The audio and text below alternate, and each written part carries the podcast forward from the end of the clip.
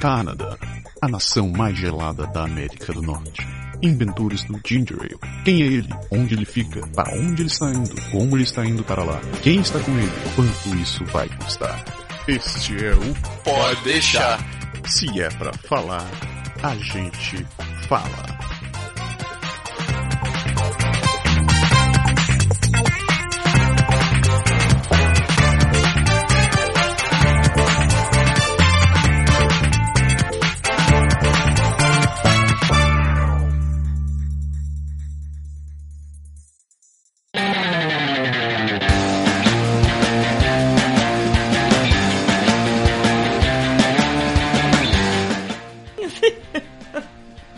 Eu não... que pariu. É. Alô, galera! Estamos de volta! Eu sou o Japa E eu sou a Márcia. e. É, não, não é o Berg que tá aqui de novo, não. Mas como eu disse, a gente continua com a nossa série. Tudo isso porque a gente continua com a nossa série sobre estudando pra cidadania. Cidadania do Canadá. É isso daí. Teria sido muito mais prático se a gente tivesse, se a gente fosse aluno mais alunos mais dedicados, né, mano? Por que isso? Não tô entendendo. Como assim não tô entendendo? Ah, eu sou uma aluna super dedicada. Eu tô vendo, parece até, você até parece brasileiro estudando pra última hora. Não, eu estudei, comecei a estudar antes, mas o problema é que esse negócio é decoreba, daí de repente ele desaparece da minha memória e eu tenho que voltar. Que tranqueiro. Então, pra quem não pegou o primeiro programa, vale a pena, corram atrás, assistam aí no primeiro programa, porque tá muito legal. A gente está fazendo um- uma série, de, uma minissérie de três programas onde a gente está contando o conteúdo do, do, do guia para estudo da cidadania do Canadá. O material é bem legal. O primeiro programa, no programa anterior a gente falou sobre o, o Canadá, as regiões do Canadá e o canadense.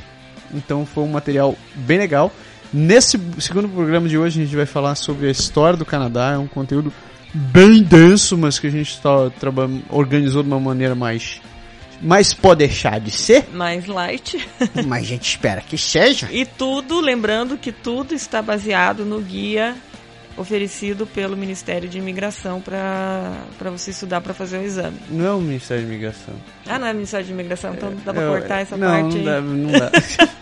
Não, peraí, se bem que faz sentido. É o Ué, Citizen... tá aqui, ó, Citizen É, Immigration Citizen Canada. Immigration Canada. É, É. tá bom. Mas não é o Ministério Não precisa cortar essa parte. Não, tá- não é bem o Ministério. É, né? não é Ministério, Citoyenneté e Immigration Canada. Citoyenneté Immigration Canada. que dia? Você tá criando um novo idioma? Que raio do... Ah, é que uma tá do lado da outra. Aqui. Pela madrugada. Então, como vocês viram, programa 24, o número ajuda. A gente vai continuar estudando sobre o Canadá depois do nosso intervalo.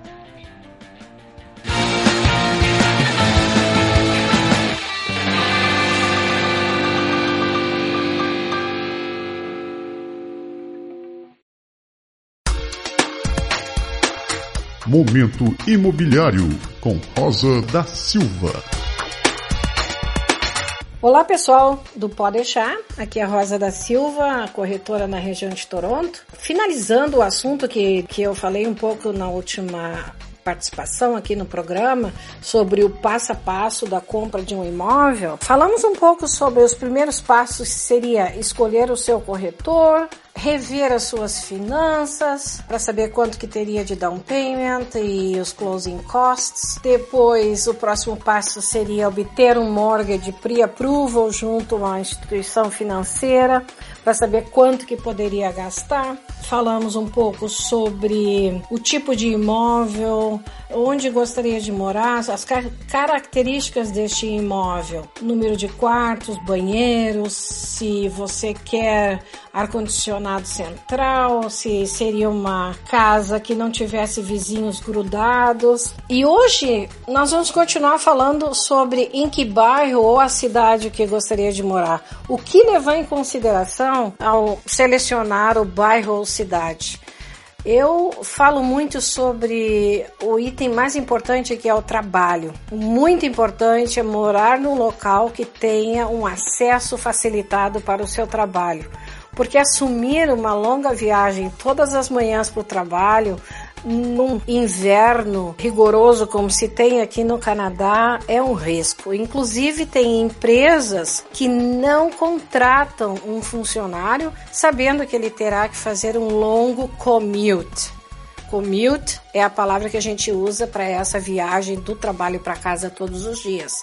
Então é muito importante considerar isso, porque muitas vezes, ah, eu gostaria de morar numa cidade X, porém é inviável devido ao fato das regiões em que poderia ter um trabalho ou que está trabalhando. Uma coisa é ah, um paulista que pega o engarrafamento todos os dias, outra coisa é aqui no Canadá um paulista que pega o engarrafamento na neve. É muito perigoso. O ambiente que também gostaria de viver seria numa cidade grande ou poderia viver nos subúrbios ou num ambiente mais rural? numa região mais sossegada. O que, que seria o ideal? A escola também é muito importante para quem tem filhos. Que tipo de escola gostaria? E, e, e gostaria de morar perto ou longe de uma escola? E claro, as regiões com escolas boas. Locomoção também é muito importante. Aqui, basicamente, se morar numa região que não seja numa cidade grande com metrô, vai precisar ter um carro porque haverá essa necessidade. Depender de ônibus em cidades menores é muito complicado, especialmente no inverno. Também qual é a importância de viver perto de amigos? Tem alguns amigos que moram em determinada região. Muitas vezes é bom levar isso em consideração também. E eu sempre sugiro, vá visitar cidades ao redor daquela que você está considerando morar. Se não conhece ainda, não se definiu, vá ver vai ver os bairros que têm preferência, conhecer a vizinhança. Após isso feito, o corretor vai poder lhe dizer: olha, o valor que vocês podem, que se qualificam a gastar para ou, ou obtiver o pre-approval de determinado valor, seu corretor vai poder dizer: olha, nesse local ou nessa cidade vai ser muito difícil conseguir um imóvel nas características que vocês querem, ou coisa assim, porque na realidade, muitas vezes, se está comprando o primeiro imóvel. Pode-se haver a possibilidade de compra, mora uns quatro anos lá neste imóvel e depois vende, vá para aquela ideal, para a região ideal que realmente é a preferida, né?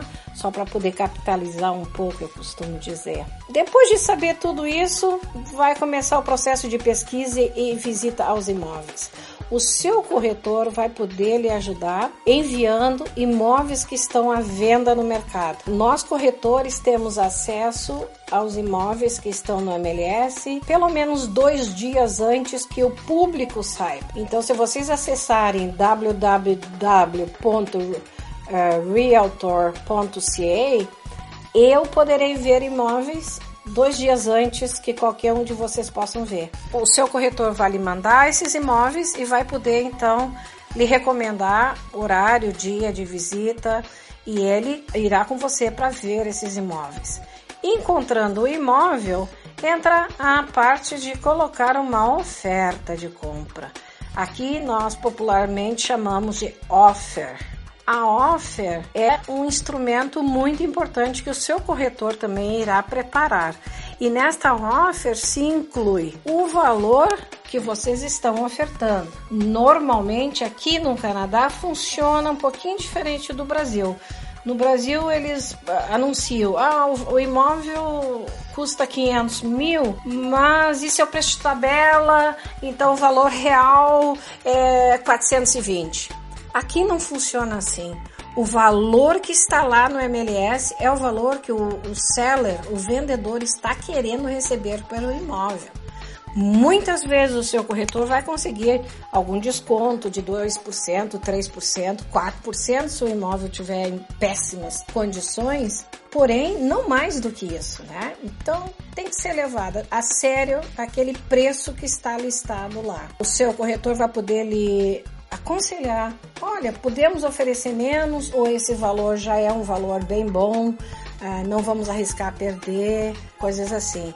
Existe aqui o múltiplas offers que quando o imóvel é muito bom, pode-se ter mais de um comprador interessado no mesmo imóvel. Então, faz com que o valor de venda desse imóvel acabe subindo, muita gente oferecendo um valor acima do valor solicitado pelo seller. É decidido se vai querer entrar nessa guerrinha aí de leilão praticamente, quem dá mais, né? Ou não. Vale conversar com o seu corretor sobre isso. O valor do depósito também é de determinado nesta oferta.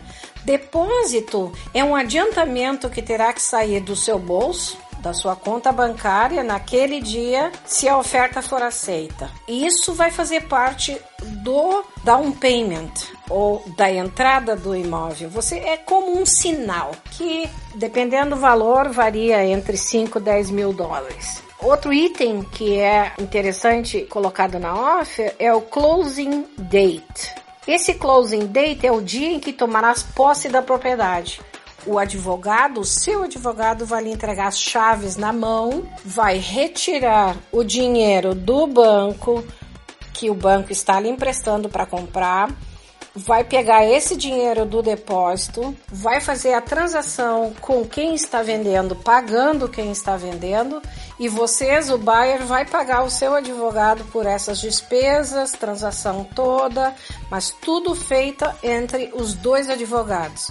No momento em que isso é feito, o seu advogado lhe entrega as chaves da propriedade. Na offer também se inclui itens que gostaria de ter, que muitas vezes aqui no Ontário, pelo menos, as casas todas vêm com geladeira, fogão, máquina de lavar roupa, máquina de secar roupas, ah, e a lava-louça. Então, esses itens são colocados, muitas vezes cortinas ou, ou itens assim, né? Lustres. Por último, é, são colocadas algumas conditions, quer dizer, meu cliente está oferecendo esse valor pela casa com as condições seguintes. As duas principais é de o meu cliente obter o mortgage approval do banco e ficar satisfeito com uma home inspection.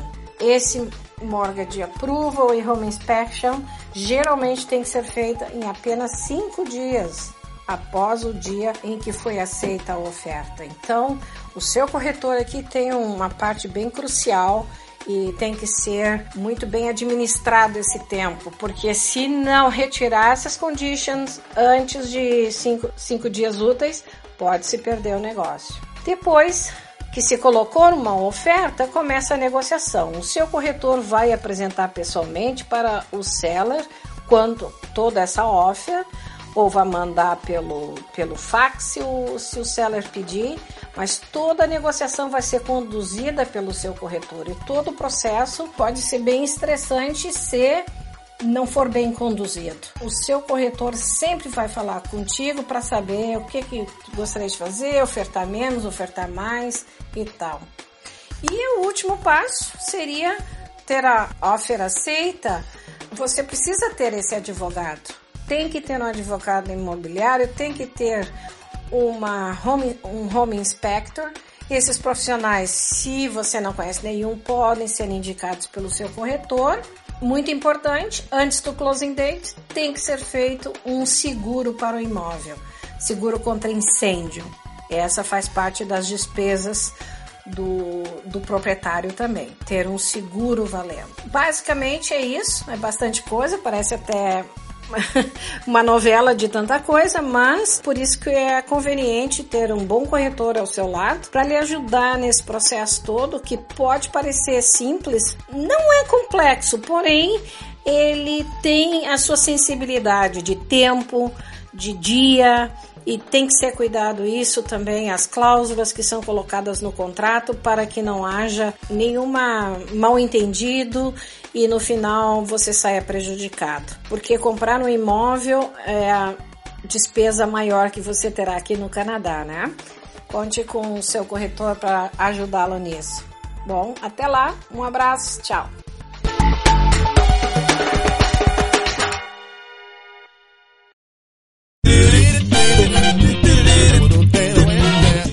Aquele momento que a gente pulou no programa passado porque Sei-? Nem lembro por quê. Não que, eu também não Eu lembro também não por quê, lembro por mas ele voltou. É, ele voltou. Nós, olha só, o pessoal pediu, o pessoal mandou e essa semana nós temos comentários da Os comentários da semana. Isso daí foi o primeiro programa. O primeiro programa sobre educação fez um sucesso muito maior do que eu esperava, né?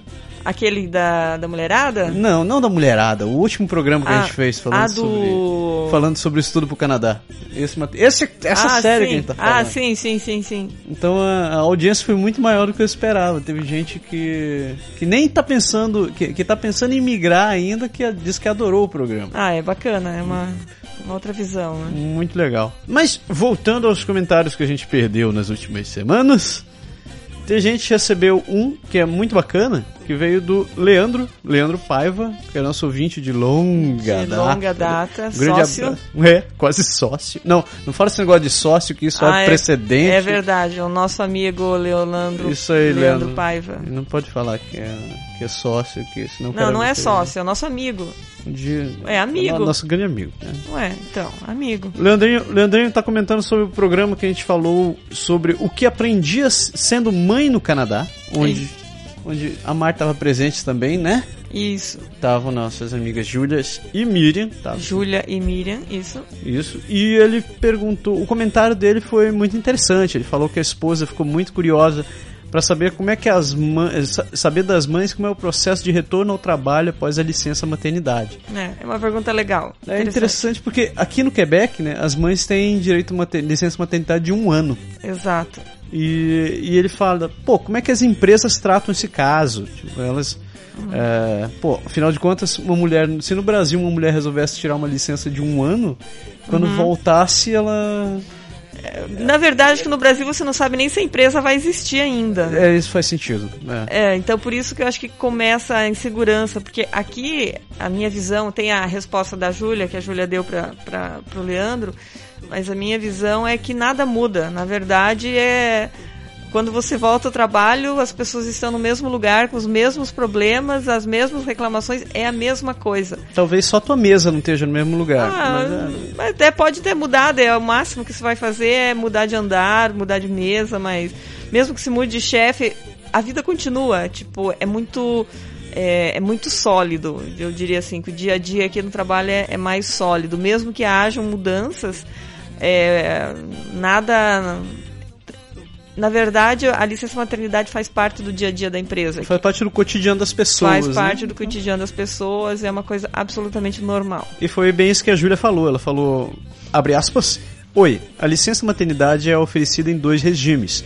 Um que dura em torno de oito meses, com 75% do salário, e outro que dura em torno de um ano, sendo seis meses com 75% do salário e outros seis meses com 55%. Mais informações precisas, daí ela passou o link da, da Regi Assurance Parental do Quebec. E ela termina dizendo que as empresas são confortáveis com o fato das funcionárias planejarem uma família. É. Acham, acham que faz parte do ciclo normal da vida. Sim, sim. E eu tenho uma, uma colega de trabalho que ela está há 11 anos na empresa e ela teve os dois filhos nessa empresa. Então, Eu acho que, de- desde que tu É. entrou na empresa, eu acho que três ou quatro mulheres saíram É, tanto é que a vaga que quando eu entrei foi para substituir uma licença maternidade. E o que aconteceu? É, eu entrei, a minha vaga ela não era uma vaga é, Fixa, né? Não, não, não é. Pelo contrário, era uma vaga fixa, não era uma, uma vaga temporária. E quando ela voltou, ela foi realocada na mesma função.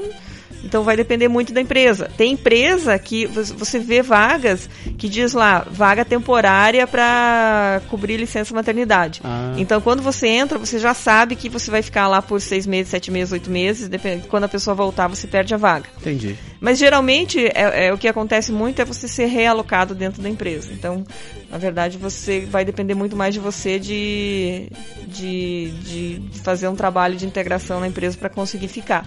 Mas você, quando você entra, você já sabe que é temporária. No meu caso, não era temporária, mas eu entrei, a vaga foi aberta porque saíram duas de licença maternidade. Cacete! Saíram duas de licença maternidade. Eu lembro que eu entrei e já estava sozinha na equipe.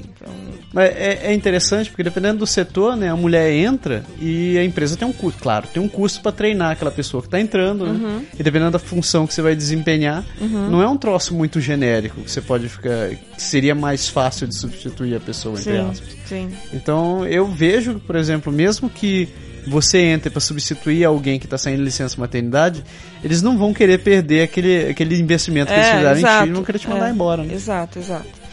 Então acho que tem grandes, grandes chances mesmo da, da vaga sem temporária de você ficar. Claro que depende tudo do perfil da empresa, do, do da atividade que você desempenha e assim vai. É isso daí. O Leandro só termina com um comentário dizendo que ficou, que foi surpreso com uma mulher passar um ano afastada da empresa onde trabalha e conseguir retornar com facilidade ao seu posto. Sabemos que o contexto muda principalmente uma empresa privada. Aqui no Brasil, os seis meses habituais já é o suficiente para muitas empresas desejarem dispensá-las. Se o Ministério do Trabalho não fiscaliza, isso seria complicado. Coisa de Brasil. É isso aí, Leandro. Aqui, aqui é muito natural, é, é natural. Tipo, o meu gerente, ele entrou. Meu, eu troquei de gerente em outubro, ele entrou em outubro, começo de novembro, ele já ele, ele entrou em licença paternidade. Puta, tem isso também, né? É. Aqui no, aqui no Quebec os, os caras têm licença paternidade. É, que os pais são cinco semanas. Cinco né? semanas, né? Então ele já entrou em licença paternidade e daí, eu assumi um posto novo, mas é normal, é tipo, normal. É já é fiquei sem gerente e, e, a, e a vida continua. E, e, ele não pegou todas as semanas e é, esse ano ele vai pegar mais, acho que duas ou três semanas. Ah, tem isso, né? O cara pode escolher quando ele tira ainda é, essa licença. É, exatamente. Igual a minha, quando, quando o Matsuro nasceu, eu tinha, eu tinha três dias para correr. É, exatamente. Só para ficar na fila do, só pra do cartório. É, só ficar na fila do cartório e registrar moleque. E são três dias corridos, eles estão é. um pouco se fodendo. Se é sábado, domingo, Se é sábado, domingo, e dane-se. É, é. É. Então, outra, outra mensagem que a gente recebeu foi do Hamilton Cidade. O Hamilton que organiza sempre eventos lá nas, com a comunidade lusófona de Montreal, né? Ah, que chique, lusófoga. Lusófona, um termo que eu, eu só comecei Lusófona, a usar. o lusófoga. Lusófona. Lusófona, exato. É, que exatamente. fala português. Não, isso eu sei. Eu só não, não sabia o final. Então, ele organiza eventos. Ele é brasileiro, organiza eventos não só para os brasileiros, mas também para Para a comunidade portuguesa. Portuguesa também. Nossos amigos portugueses. E é muito legal, cara. Eu sempre vejo o Milton metido em, em eventos por lá. Então, ele já está pensando no que vai, no, no que, que vai acontecer agora no verão. Uhum. Eu vi ele planejando no Facebook com outros, com os outros, outros brasileiros e outros e outras pessoas de Montreal também. O que, que vai acontecer no verão de Montreal? Ah, é? Ah, e bacana, hein? Parece que vem coisa muito boa pela frente. Oh, legal. Ele não entrou em detalhes por lá, mas só pelo, pelos ah. comentários mesmo, parece que vai ser muito massa. É, um abraço pro Milton e continue o seu trabalho, cara. A gente curte pra cacete o que você faz. Outras mensagens que a gente recebeu foram referente ao último programa que a gente falou sobre o começo do estudo da cidadania aqui. Uhum. A gente recebeu várias mensagens de apoio, entre elas nosso nosso nosso nosso parente Leandro de Paiva. Agora virou parente, já virou parente, já não é mais parente. amigo, ele já, já, já é parente. Se bem que parente também eu tem direito... Eu preferia ficar amigo, hein? Esse negócio de parente. É, parente também é tem direito à herança, é, né? É complicado, cara. Leandro, você continua sendo amigo. É, outro e-mail que a gente recebeu também foi do Baretotti, que disse curtiu muito o programa, achou muito bom. Todos deveriam ouvir esse podcast antes de visitar, estudar ou decidir morar no Canadá ansioso pelos outros dois programas. Parabéns. Obrigado, Guri. E esses dois programas estão nascendo com forceps. Uh, e a última mensagem vem da Lídia Sena. Ela escreve em letras cavalares. Parabéns. P-A-R-B-A-B-A-N-S. Parabéns. Obrigado. é, eu acompanho vocês desde o começo, mas nunca comentei nada. Adoro acompanhar vocês. Continuem com esse trabalho maravilhoso. Eu e minha família vamos como RP para a Vila de Quebec. Uhul, muito uh, bem. Seja bem-vindo. Seja bem-vindo à cidadezinha e dê um oi quando você chegar por aqui. Exato. E chegue no verão, é bom curtir o calor. Assim. uh, então, essas foram as mensagens que a gente separou para ler no programa de hoje. Lembrando que se quiser falar com a gente escreva pro podeixar.com. Isso, faça igual a Lídia. Faça como a Lídia. Se não, comente, você pode, fique à vontade de comentar os artigos que a gente posta, os, os artigos dos, dos programas que a gente está sempre lendo, sempre acompanhando o que está acontecendo e a gente quer saber a sua opinião. Não deixe sua opinião só para você, porque talvez a opinião que você tem para você pode ser interessante para outras pessoas. É, ou pelo menos pra gente. Se você não quiser que a gente não leia, não tem problema. É, Mas manda mensagem. Se não quiser, é, se não quiser que lembre, mas é legal. É legal. É legal. É bom que esse negócio de ficar falando com um microfone é coisa para É, autistas. só né? eu e a parede aqui na minha frente não é uma coisa muito legal. Então precisamos de motivação. Né? Obrigado por me chamar de parede. Não, eu tô olhando pra parede, só do meu lado, né? Cacete.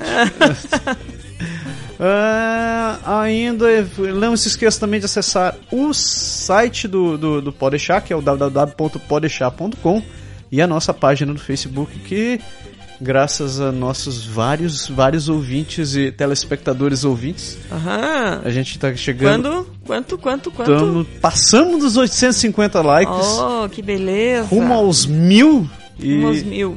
rumo aos mil e as coisas vão acontecendo. Hum, acho que era isso que a gente tinha pra falar por hoje, né? Exatamente. É isso daí. Aqui na sequência vocês vão ficar com uma super reportagem que o Berg, viu só? Hoje ele não abandonou o Berg. Uma super reportagem que o Berg fez com a Denise do Rire pour Mieux, pour Mieux Vivre, que é uma empresa aqui de Quebec que está trazendo pra cá.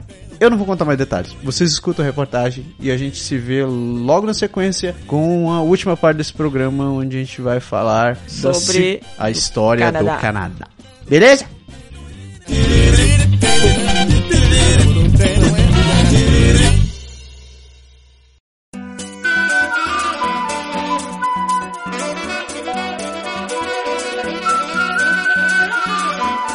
Então, galera, pode deixar, estamos aqui de volta. Eu estou aqui com a Denise, meus amigos Denise e o André, que são proprietários de um novo negócio aqui na cidade de Quebec, que é o Rire pour Mieux Vivre. Vou deixar eles falarem com vocês agora, eles vão explicar o que, que eles estão fazendo, qual é a proposta, o que, que vem por aí, e depois tem uma novidadezinha para vocês ficarem cientes de um grande evento que vai acontecer em breve aqui na cidade de Quebec.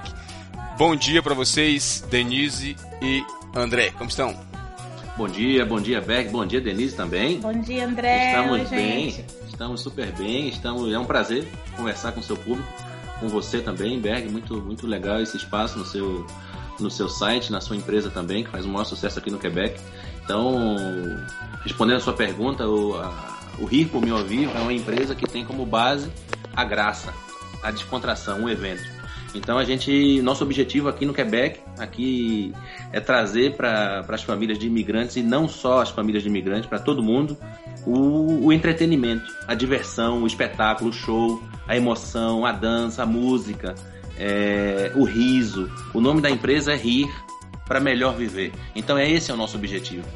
Então, esse é nosso, nosso, nossa proposta para as pessoas que moram aqui, para as pessoas que perguntam para a gente o que, que quer dizer rir por meu vivo. A gente fala com os imigrantes, aqueles que chegaram há pouco tempo, aqueles que já estão aqui, como você, já está mais de uma década aqui. Então, a- as pessoas têm gostado muito da nossa proposta. A a gente procura tratar com muito carinho cada um, fazer as coisas com muita organização, com muito respeito. Então, a gente veio, a gente está se organizando para fazer nosso, nosso evento, que vai acontecer no dia 15 de junho, na base Plenaire de Saint Foy. Vai ser uma festa de São João, uma festa típica brasileira. Para quem é nordestino, para quem é brasileiro, sabe o que, que significa isso pra gente e, sobretudo, para quem o que significa isso para quem mora longe do Brasil. Então, essa festa de São João vai acontecer na base Planeta Foy no dia 15 de junho e começa às 11 horas. Eu acho que a, a, a palavra-chave é interação. É entretenimento e interação entre nós e entre os povos. Na- no sentido de que não é festa e não é uma, um, um evento que a gente quer fazer e que a gente está propondo tudo isso, não só para brasileiro, mas é quebecois, é colombiano, é brasileiro, é interação. É é evento, uma empresa para fazer rir, uma empresa para se divertir e que faz eventos para se inteirar. Beleza, essa, essa, a ideia de vocês de criar a empresa, de fazer essa, essa, essa movimentação toda, veio de onde? Na verdade, começou assim: todo mundo fala pra gente em, em, em aniversários, em festas em, informais, que a, a nossa comunidade aqui em Quebec é, é muito pequena e nunca tem nada. Nunca acontece nada. Aham, isso é verdade. como a de Toronto, que é muito grande, ou como a de Montreal, que é muito organizada. Eu acho que por dois motivos. O primeiro porque nós somos pequenos, né mesmo? A comunidade aqui em Quebec é menor do, em, comparado à, à de Montreal, a de Toronto ou de qualquer outro, outro estado. Mas eu acredito que porque falta também um, alguém que fala assim, ó, vamos, vamos comprar essa ideia. Porque hum, por pe pequeno nós somos, mas existimos, né? Sim, com certeza.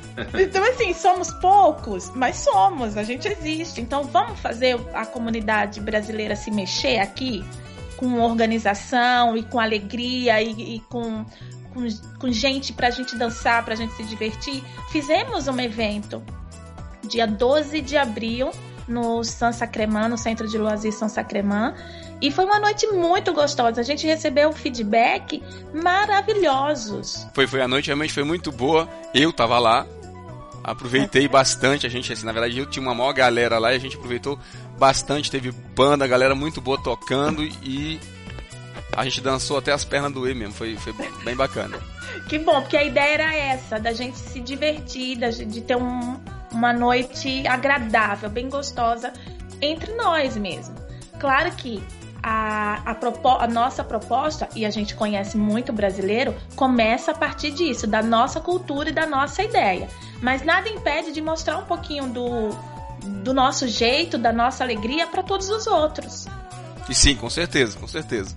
Eu já conversando, Ber, com as pessoas, as pessoas falam muito assim, André, é, evento tem em qualquer lugar mas evento com energia é difícil a gente ter. Eu digo, mas vem cá, o que, que quer dizer isso para você, evento com energia? Evento com energia, cara, é uma, um, um, sinônimo de evento com energia foi o que aconteceu no dia 12, lá no, no Sansa Cremã. Então as pessoas não estavam indo só numa festa, elas realmente elas se divertiram. E isso para isso pra gente é fundamental. Evento por evento, a gente não entende um evento como venda de bilhete, a gente entende um evento quando, quando a pessoa vai embora e fala, poxa, eu me diverti, valeu a pena, foi muito legal, foi muito bacana, eu me senti, eu me senti bem, eu, minha família, meus filhos, é essa a nossa proposta. O Rico Meu Vivo, ele vai se empenhar para trazer bons eventos para nossa cidade, para cá para o Quebec. Então, é, esse é, é, é, o nosso objetivo número um. Não é botar uma empresa como qualquer uma outra empresa de eventos. A gente quer realmente colocar, a gente quer trazer um pedaço da alegria, da energia do Brasil, da energia do Nordeste, do Sul, do Sudeste, do Centro, para cá, para o Quebec. Então é essa a nossa proposta, a gente trazer um pouco da nossa cultura, que às vezes as pessoas já, já abandonaram, já deixaram, não vou dizer abandonaram, mas já deixaram lá no Brasil há 15 anos, há 20 anos, há 10 anos, há 5 anos. Então sentir aquele perfume, sentir aquela alegria, rir aqui no Quebec como a gente ria, ao lado dos nossos amigos, esse é o objetivo do Rir por Meu Vivo. Exato.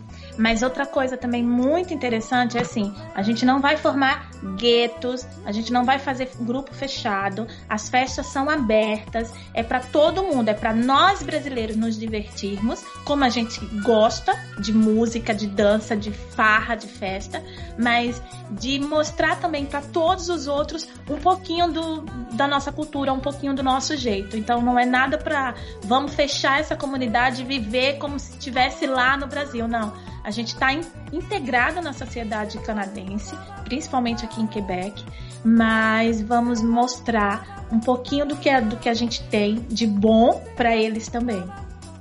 Show de bola, show de bola. Tem mais alguma coisa que vocês queiram acrescentar? Mais alguma coisa que vocês queiram falar? Gente, eu, eu, gostaria de, também de falar, Beg, as pessoas me perguntam isso, né? André, essa festa que vai acontecer na base Pané Sanfoá no dia 15 de junho, é, gente, as crianças, elas vão precisar pagar? Não. As crianças até 12 anos, elas têm entrada franca, elas não precisam pagar. Então, quem quer comprar o ingresso, tem duas formas para comprar o ingresso.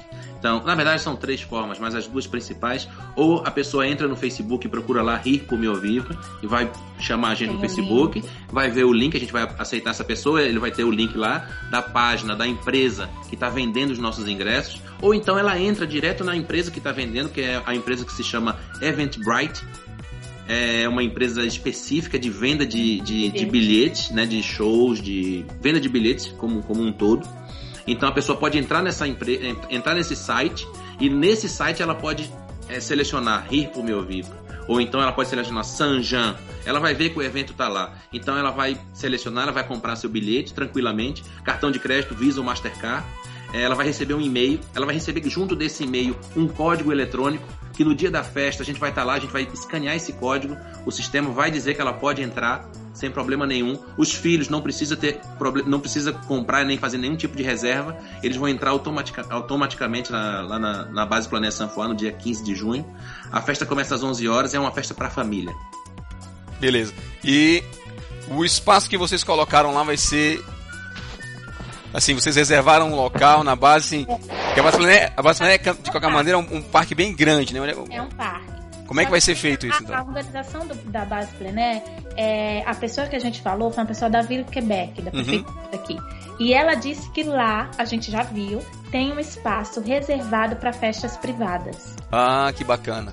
Então tem lá, claro que é um parque a céu aberto, a gente está programando toda a infraestrutura e é, não, a gente não pode esquecer que é um parque, assim, vai ser muito gostoso por conta disso. Mas as, nesse espaço determinado por eles é para é pra só entra quem fizer é parte realmente da, festa da, da festa. Isso, exatamente. Bacana, então, bacana. Quanto a isso, não tem tá tudo muito organizado e muito, muito centrado já. Uhum. Vocês querem deixar o preço é. dos ingressos e dizer como é, é que... Vamos sim, a, a, a, venda de, de bilhetes, a venda de bebida alcoólica ou não alcoólica, tá tudo já fechado com o pessoal da, da vila. Beleza. A, a, toda a estrutura, a estrutura de banheiro, toda, toda essa parte esse aparato aí que, que a gente precisa, né, para a realização da festa, tá tudo fechado já com eles. Beleza, show ah, de bola. O ingresso, assim, o ingresso tá, era 20 dólares. Só que nesse, na semana passada? Semana passada. Semana passada, a gente recebeu um, um, patrocínio bem, bem legal. Não foi o que a gente esperava, não. Mas a gente conseguiu, di, diante desse patrocínio, fazer uma promoção com os ingressos. Então, tem uma promoção agora por 15 dólares no site com o link é, que tá no Facebook, que tá nos e-mails que eu tô passando, que tá na página do Ri por Meu Vibre, por 15 dólares. Criança até 12 anos não paga, como o André já, já comentou. E outra coisa legal é que tudo que a gente está mostrando da festa, tudo que vai ter na festa, porque muita gente pergunta, eu falei, gente, a gente está fechando várias, já tá algum, muitas e muitas barracas já estão fechadas, faltam bem poucas. Que eu tô, tô falando, aí tá com duas. Ontem à noite a gente acabou de fechar também, mas com comidas típicas, com barraca de milho, pamonha, coxinha, pastel de feira, tem a barraca do, do bazar, do artesanato, tem, tem a barraca de bebidas, tem, tem barraca para todos os gostos. Vai ter música, vai ter tudo. Música ao vivo. Uhum. Com, com aquela, aquela banda de quem foi pra festa no, no dia 12 lá? Dia 12 vai poder conferir ainda mais, porque eles vão tocar hum, hum, é, um, horas a mais na festa lá. Vai ter quadrilha. Vai ter quadrilha também. Quem, Agora, vai, eu... quem vai organizar a quadrilha você conhece. É o Pedro Perna e a Thaís. Sim, sim, com certeza. Então, eles que vão organizar a quadrilha. Vai ter é, brinquedos para as crianças. É, é, é, música, brinquedo, animação, comidas típicas. Eu acho que vai ser um, um ambiente e um dia bem gostoso para a gente passar em família. Maravilha. Essas, maravilha. A, a meio-dia? Às 11. Às 11 e termina às 7. Estão perguntando pra gente também, Berg, que o pessoal pergunta, André, se a gente, quem não sabe dançar pode ir pra festa? Claro, eu falo, eu digo a Denise, eu digo o nome da Com Denise, certeza. Que, pelo que me consta, ela não sabe dançar, mas ela vai. Eu vou. E ela fala que eu não sei, eu, eu vou também, pô. Então quem mas não sabe dançar, vai também. Pode... Na verdade, justiça já, justiça já feita, porque na hora lá da, da música, na festa do dia 12, nenhum dos dois apareceu pra dançar lá. Porque a gente tava trabalhando. É, eu sei, a desculpa é boa, é, a desculpa é boa. A gente dançou. Essa desculpa é boa. É. Eu dancei lá. Foi eu vi lá.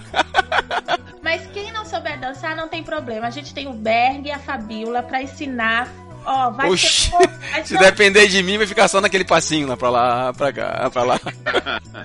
Mas eu falo, a pessoa pergunta, eu falo, olha, pessoal, André, quem dança mais, você ou a Denise? Eu digo, olha, não sei, eu não sei se a Denise sabe dançar. Ela fala a mesma coisa, vamos ver, vou fazer uma enquete pra saber quem dança mais. eu queria só falar uma coisinha rapidinha, que uhum. a gente uhum. já tem alguns patrocinadores e colaboradores pra festa. E eu acho que é muito justo falar do nome deles também. Uhum. É o Bazar Arte, da Carol. Tem o, o Samba MD da Dilma e do Meridian, que tá com a gente também. Tem a, a Doce Doce Delícia. Doce Delícia, lá de Montreal, que vai vir também para ajudar com a gente. Tem outros, não tem, André? Tem o, um escritório de contabilidade do Michel. O escritório é Gestion, Gestion Milan. E o grupo Investisor também vai ser um dos nossos patrocinadores. A gente ainda está esperando mais três outros patrocinadores. Acho que até o dia da festa a gente consegue fechar. Então a gente está trabalhando. Trabalhando Maravilha. forte para que seja um, o domingo bem gostoso para toda a família e que a gente possa se divertir ainda mais com música, brincadeiras, comidas e diversão total. Show de bola, galera. Obrigado, obrigado pelo espaço. Sucesso pra vocês. Bom mesmo ah, contar com vocês, que vocês façam muitos outros eventos aqui na cidade de Quebec, que a gente possa aproveitar bastante. E dia 15 de junho, então, a gente vai ver lá, conferir essa festança boa. Convido todo mundo, galera que tá ouvindo a gente, que tá aqui na cidade de Quebec, que tá nas cidades vizinhas, que se interessar, venham, entre em contato com eles. O, o André falou aí do Event- Eventbrite, falou lá do, do Facebook. Acessem, comprem os ingressos e divirtam-se. Espero todos vocês lá, 15 de junho, das 11 às 7 no Base Plené, uma festa, uma farra total. Beleza. Obrigado.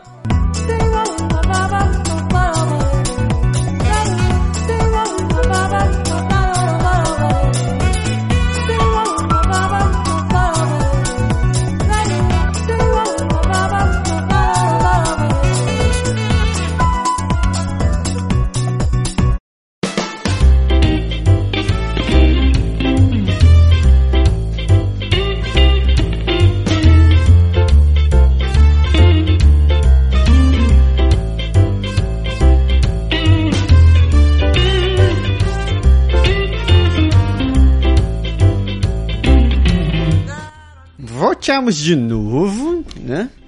E agora a gente vai falar sobre aquele momento histórico da vida de vocês. Momento histórico da nossa vida. É. Qual é o momento histórico da A nossa vida? história do Canadá! A história do Canadá. Muito bem, muito que bem. coisa linda. Toda vez que você mexe nesse microfone, você não escuta, mas ele faz um tum. Ah, é? Ah, tá. Então eu não vou mais mexer. Então se você ouvir um tum. Sou eu. Foi sou a Mar eu. mexendo no Sou eu microfone. me movimentando aqui. Ah, então, no último programa a gente falou sobre as províncias e territórios do Canadá, o povo canadense. E responsabilidades e direitos do cidadão. Exato. Hoje a gente vai falar um pouco sobre a história do Canadá. Página 14 do guia. Se o guia não mudou, né? Se ainda Não. continua sendo o mesmo. Bom, se for a mesma versão que a gente tem, que a gente recebeu aqui, hein? Aham. É, aqui impressão 2011, né? É, então as Ah. coisas podem ter mudado. Se não for, procure a parte da Procure. história do Canadá. Né? Sim, é um, é um, uma, um capítulo. Eu não sei pra você, mano, mas esse porra desse capítulo foi tenso pra mim. Foi, é, na verdade são muitos nomes, muitas datas. Eu sou um cara que adora história, eu gosto de ler, gosto de contar histórias, mas. É que, A- aprender é que é assim, diferente. é que assim, cada parágrafo, eles, eles resumiram a história de 20, 30 anos em um parágrafo. 20, 30 anos. Tem parágrafo que tá reduzido 200 anos em três frases. É, aqui. então, daí você fica meio assim, né? Mas... É meio duro, mas olha E só. daí o Pode deixar ainda vai resumir. A gente vai resumir o resumo, então você já viu que você pode Ah, mas eu acho que dá uma, uma ideia legal, assim, do contexto, assim, que eu acho que o mais difícil para começar a estudar é achar o contexto da coisa. É. Então, um método que eu achei, o meu método, o meu método, Hum. eu vou saber se vai funcionar no final da semana, mas o meu método, eu comecei a ler o guia, achei que o negócio estava meio chato, eu fui, pulei para as perguntas, pro questionário, Ah. Pra entender o que que eles perguntam, é, para eu entender o que que eu tenho que saber do guia, mais ou menos. Daí eu voltei pro guia, daí eu me contextualizei na, na história, porque você fica lendo o, o você lê um, um, eles- um capítulo, é, ou você lê um parágrafo, você não sabe o que é importante, entendeu? O que, né? É, às vezes, é um, às vezes eu vejo que o conteúdo, é, co- como é a gente falou, né? O conteúdo é o resumo do resumo que tá aqui. É. E às vezes, nas provas da cidadania, eles pedem uma coisa que você achou assim, ah, foi só uma linha que eles É, falaram pois não vão é, ligar. é. Então, por exemplo, eles vão e te perguntam assim, qual o nome do cara que tá na nota de 5 dólares? Você, quê? É, pois é. E isso tem, isso tem uma pergunta, então, é, como tem uma pergunta disso, e eu já ouvi pessoas falando que essa pergunta caiu na, na, na prova, então, opa, então isso é importante. Mas aí, na verdade, você vai ver quem é o cara que está na nota de 5 dólares, daí você começa a fazer algum sentido. Ah, É porque falaram do cara, não- não- Ah, tá, eu entendi por que, que esse cara está na nota de 5 dólares e qual foi a importância que ele teve para a história. Então você começa a ligar os contextos e começa a fazer sentido, fica mais fácil estudar dessa maneira, assim. Um- Uma das mensagens que eu vi essa semana no- entre os comentários dos artigos foi o cara perguntando, pô, mas é difícil passar nessa prova? E muita gente disse assim, não é fácil e tal. Eu li o guia e me dei super bem, etc e tal. E outros perguntaram, quanto a gente precisa de nota para passar nessa prova, né? Uhum. E a, a questão da nota é o seguinte, você tem que acertar pelo menos 80% da prova. Uhum. né? São, são o quê? São 15 perguntas. são 15 perguntas. Então, fodeu. Eu não vou saber quanto é que 8 por 80% de 15. Mas enfim. Na verdade, é, na verdade eu acho que eh, você não tem que, você tem que ir As preparado, perguntas- né? Tipo, Na real, a gente tá, fa- tá fazendo esse, esse, eh, esse, essa série de programas de vocês como uma forma da gente aprender também. Porque a gente não vive com esse negócio. Mas, é, de modo geral, se você pegar o livro e estudar, não tem mistério. O livro é curto, o livro é pequeno. Não é um. Não é, o, não é a insustentável leveza do ser. É um livro de 20 páginas, 25 páginas não, no máximo. né? Não, não, também, olha aqui, não. Eu acho que deve ter 20, 25. 64 páginas, mano. Eu falei 20? É, você falou 20, são 64 páginas. Cacete, é muito. É. Ah, mas não é não, olha só, Ah, tem um monte aí de índice. créditos, índice, índice, tá, mas de- de. Mas de conteúdo folha são de 50 rosto. páginas. 51 Não, páginas. tem 50 Tá páginas. aqui, ó, criatura, olha aqui. Olha, o- olha o tamanho das letras, olha o espaço que tem nas Tá, letras. mas são 51 páginas. Agora, se for falar assim, ah, o tamanho da fonte, o tamanho do, do- do- do- da- das imagens, tá. Então, então, tecnicamente tem 50 páginas, mas Ah, tá bom. chega de lá lá. Vamos Vamos pro que importa, Vamos né? continuar. Então hoje a gente tá falando da história do Canadá. Exatamente. Vamos Então- começar por onde? Vamos começar sintetizando o seguinte: a história do Canadá começou muito antes do- do- dos ingleses, dos franceses virem pro Canadá. Uhum. A história do Canadá começou, bem, na verdade, bem antes disso, quando os, os, os povos nativos vieram, passaram pelo Estreito de Bering e, e chegaram nas terras do Canadá. E- Exato, porque já tinha gente aqui. Então ninguém. é, o francês não descobriu aqui. E, é, os caras não descobriram que eles É, a chegaram e tomaram coisa, é, posse. é a né? mesma coisa da, da, da, da- história do Brasil. Pois é. Ninguém descobriu, Cabral não descobriu o Brasil, ele já estava lá. É, o Brasil já estava lá no lugar. É, E essa história, tava mesmo descoberto, mesmo é. essa história de descobrir também é, É, muito os relativa. europeus chegaram na América, Pois né? é. E mesmo a questão da chegada dos europeus aqui no Canadá também não é, é, também não começou com a chegada de Jacques Cartier no Canadá. Uhum. Tudo isso começou com um cara que eu não vou lembrar o nome, mas que era um viking, que foi o primeiro, foram os primeiros europeus a chegarem no Canadá. Então, durante a colonização da Groenlândia, cerca de mil anos atrás, os vikings já tinham, já tinham colonizado aquela, aquela região.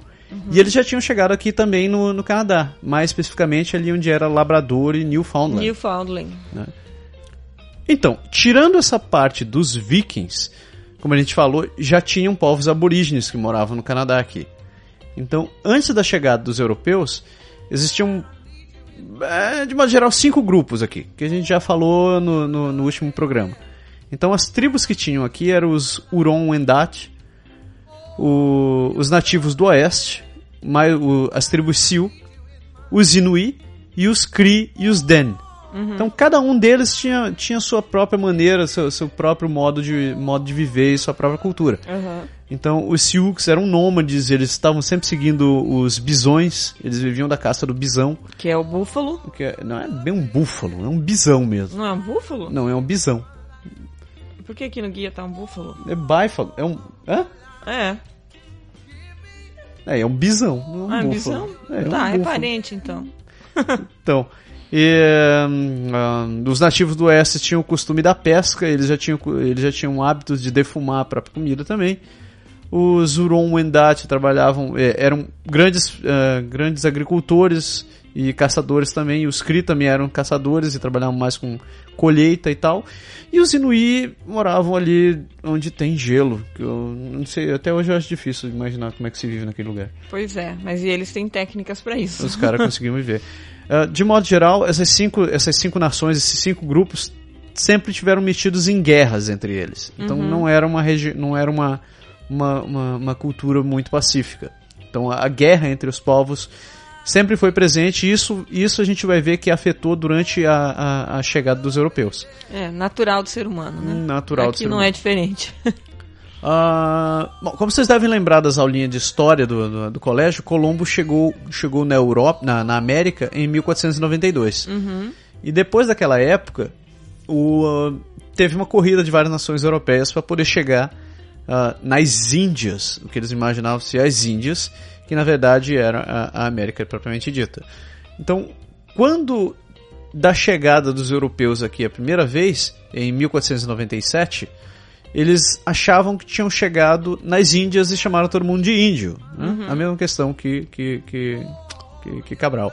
Que também é uma grande mentira. Na verdade, eles sabiam que aqui não era Portugal, que aqui não era as Índias, mas mesmo assim eles resolveram chamar os povos locais de índios. né? Isso a gente está falando de 1497.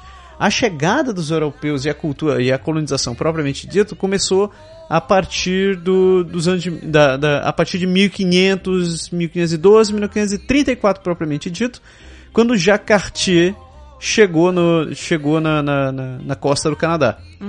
Certo? Ele fez três viagens pra cá, né? ele fez três viagens para cá. Antes deles, em viagem exploratória, eh, John Cabot chegou a, chegou a passar onde é Cap Breton, em Newfoundland. E, e- e, bom, mas foi, não, não foi a, a colonização propriamente dita. É, esse, é, esse senhor aí, o John Cabot, é um, é um nome importante porque foi ele que é, começou a fazer o desenho do, Ah, é, do ele foi, mapa foi o primeiro que fez o mapa da costa do Canadá. É, um mapa da costa do Canadá. Até então eles não tinham uma ideia e foi a partir da, da expedição de John Cabot que eles começaram a ter a desenhar o mapa. Tem um mapa, um mapa escrito alguma Ah. coisa aqui, né? E também a, a participação do Cartier na, na, na história é importante porque é, foi ele que, que trouxe o nome para o Canadá. Que numa das, das viagens do, do Cartier para cá, ele capturou um Iroquoien e e tava esse cara tava no, no esse esse ame- Amerindien tava no É, ele tava, no- ele tava preso. tava preso num navio Não era um, eles estavam conversando, tinham vários, eles estavam conversando e ele escutou os caras falando a palavra canatá. Canatá, Canatá, e apontavam pro, pra costa, né? É. Só que eles não sabiam o que que era, né? E... O Cartier achou que, achou que aquele nome significava o nome do lugar É, e começou a chamar a terra de Canata. é, porque eles chegaram, ele voltava pra Europa e daí ele falava, não, é que eu tava lá, um Canatá, Canatá, É. Canatá, e eles, porque era a palavra que eles tinham ouvido aqui desse lado. Na verdade, se a gente começar a pensar, o negócio é muito triste mesmo. O que ele- a palavra Canata significa casa, lar. É. Então, quando os caras estavam apontando, eles estavam dizendo: É, me volta pra casa, me por volta favor. Pra casa, village, é, vila. Então, Canada, inclusive tem uma cidade em Ontário, bem colado a Ottawa, que se chama Canada. Canata. Então, o nome começou a ser usado em várias plantas, meio de forma informalmente, é, em cerca, da de, cerca de 1550. E, mas ainda não era o nome oficial da, da- do país até então. Então, o que, que a gente tem? Em- desde que Jacques Cartier começou a, a- a fundar as primeiras vilas aqui, ali no, ao norte do Quebec, ah, começou a fundação do que era chamada Nova França. Sim. A Nova França eh, foi fundada, digamos assim, em 1608, teve a construção do primeiro forte aqui na região de Quebec. E foi naquele ano que ele descobriu que o frio é frio pra caralho. Então muita gente, muita gente morreu, eles passaram fome, eles passaram muita necessidade, mas eles basicamente conseguiram sobreviver graças a, a alianças que eles fizeram com várias tribos daqui. Entre elas os Algonquin, os Montagnier, os Huron. E no caso dos Huron gerou um certo problema. ah, o primeiro problema que eles tiveram em relação à, relação deles com outros povos. Os Hurons eram inimigo- inimigos dos Iroquois. E isso trouxe vários problemas para ele, inclusive guerras diretas com, com eles, que só foi resolvido eh, quase 100 anos depois, lá por 1701. É, mas é, é interessante essa parte da história, porque, bom, pelo menos no guia não fala, mas eu também não fui atrás de como que era a comunicação dos franceses com eles, né? Porque cada tribo, provavelmente falavam um idioma diferente. É. É, francês, tipo, eles não, nunca tiveram contato com, com europeus. E, de certa forma, toda parte da história que, que a gente vê é um trabalho em conjunto, mesmo, mesmo que seja em guerra. É um, e, e tem uma parte, tem boa parte da, da, da, da história que eles estão juntos, né? Bom, Ah. bem ou mal, eles aprenderam o francês, imagino, né? É, no começo devem ter aprendido francês. Vale lembrar que no começo, quando os europeus vieram para cá, eh, quem, quem veio dentro desses navios eram comerciantes, eram missionários, eram soldados e eram os colonos. Então, se você tem pelo menos 30 anos hoje em dia, você vai lembrar de um jogo que tinha para MS-DOS chamado Colonization. Caraca. Foi um dos primeiros jogos feito pelo Sid Meier's, que hoje é conhecido pela série Civilization, etc e tal. Colonization era um jogo muito legal que mostrava a colonização da, da- da- do novo mundo pelos europeus. Então você tinha direito a escolher quatro povos: os ingleses, os franceses, os holandeses e os espanhóis. E exatamente aquilo que você vê no jogo, o jogo era bem simples, em turnos, que te permitia mover teus soldadinhos ou teus colonos em quadradinhos e tal, então era bem estúpido. Ah, mas é- a história por trás, a mecânica por trás era bem legal, porque a cada turno você tinha, você tinha elementos reais. Então, por exemplo, você chegava com missionários, os missionários, a primeira coisa que eles tentavam fazer era ir nas, nas, nas tribos e tentar estabelecer missões. No começo você ia, os missionários iam lá e de repente começavam a vir convertidos morar na tua cidade. Os convertidos tinham, eram índios que já tinham, tinham aceitado a religião católica e que sabiam falar o idioma e que também tinham bastante conhecimento da, da, da, da região. Só que à medida que os anos iam passando, você chega no, no Novo Mundo em 1500, à medida que os anos iam passando, você vai começar a ver que as tribos, elas não tinham muita paz entre eles. E mesmo a sua relação com as tribos não era muito não era muito tranquila. Então, digamos, depois de 100 anos você começou a explorar a terra, alguns índios começavam, algumas tribos começavam a chegar a dizer que não gostavam mais de você porque você estava invadindo o território sagrado e coisa parecida. Então, exatamente essas coisas que a gente vê no, no- que a gente leu no livro são retratadas nesse, nesse jogo de uma maneira muito legal. Então, se você tiver paciência de achar Bacana. esse jogo, procure que vale a pena. Ah, com a chegada dos europeus também, aconteceu um troço que a gente já viu em- no- nos tempos de hoje.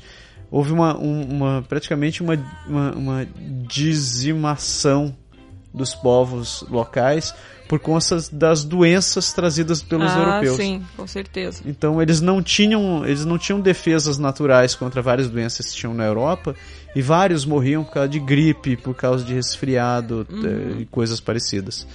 Ah, apesar de tudo isso, a paz reinou por cerca de 200 anos entre, entre, os, ó, entre os europeus e os nativos. Nativos. O que, que mais aconteceu durante a época da Nova França? Bom, durante a Nova França, a extensão do domínio da, da, da Nova França ia desde a redição de, desde a da, da localização da, da região de Hudson Bay, que fica ali eh, aqui cerca ao norte de Ontário, Ontário. uhum. e ia até o Novo México.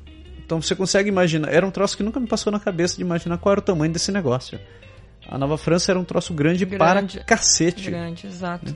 E atravessava, inclusive, o que hoje é um pedaço dos Estados Unidos. Uhum. Engraçado, né? Ah, vários heróis da Nova França viveram nesse tempo. Então, quem mora em Montreal vai conhecer esse nome, que é o Jean Talon, o Bispo de Laval também era de lá, e o Conde Frontenac, que dá o nome ao chateau que tem aqui na cidade de Quebec, né? Ahn, o que que aconteceu? Cerca de 1670, o rei Charles II, da Inglaterra, criou a chamada Hudson Bay Company. Ele deu direitos para a exploração da região da, da, da Hudson Bay para um grupo de. hum, como diremos isso daí? Hum, entrepreneurs, de empreendedores Empreendedores, tá bom. que resolveram eh, fazer uso da, da região da, da Nova França. E foi a primeira empresa canadense. Foi a primeira empresa canadense, que inclusive existe até hoje. Né? A Hudson Bay hoje é dona das, do que era Sears, da própria Hudson Bay, eh, da D-Bay. De Bay, La e- Bay. eh, La Bay, La Bay em Quebec, e outras empresas. O, o que acontecia é que a região de. eh, quando essa empresa chegou, a região de Montreal já tinha, já tinha bem estabelecida toda, todo um grupo de, de, de que trabalhava especificamente com a área de. Uh, como é que chama isso daí? É, de couro de animais. Uhum. Então, e a Hudson Bay veio para competir com essa coisa.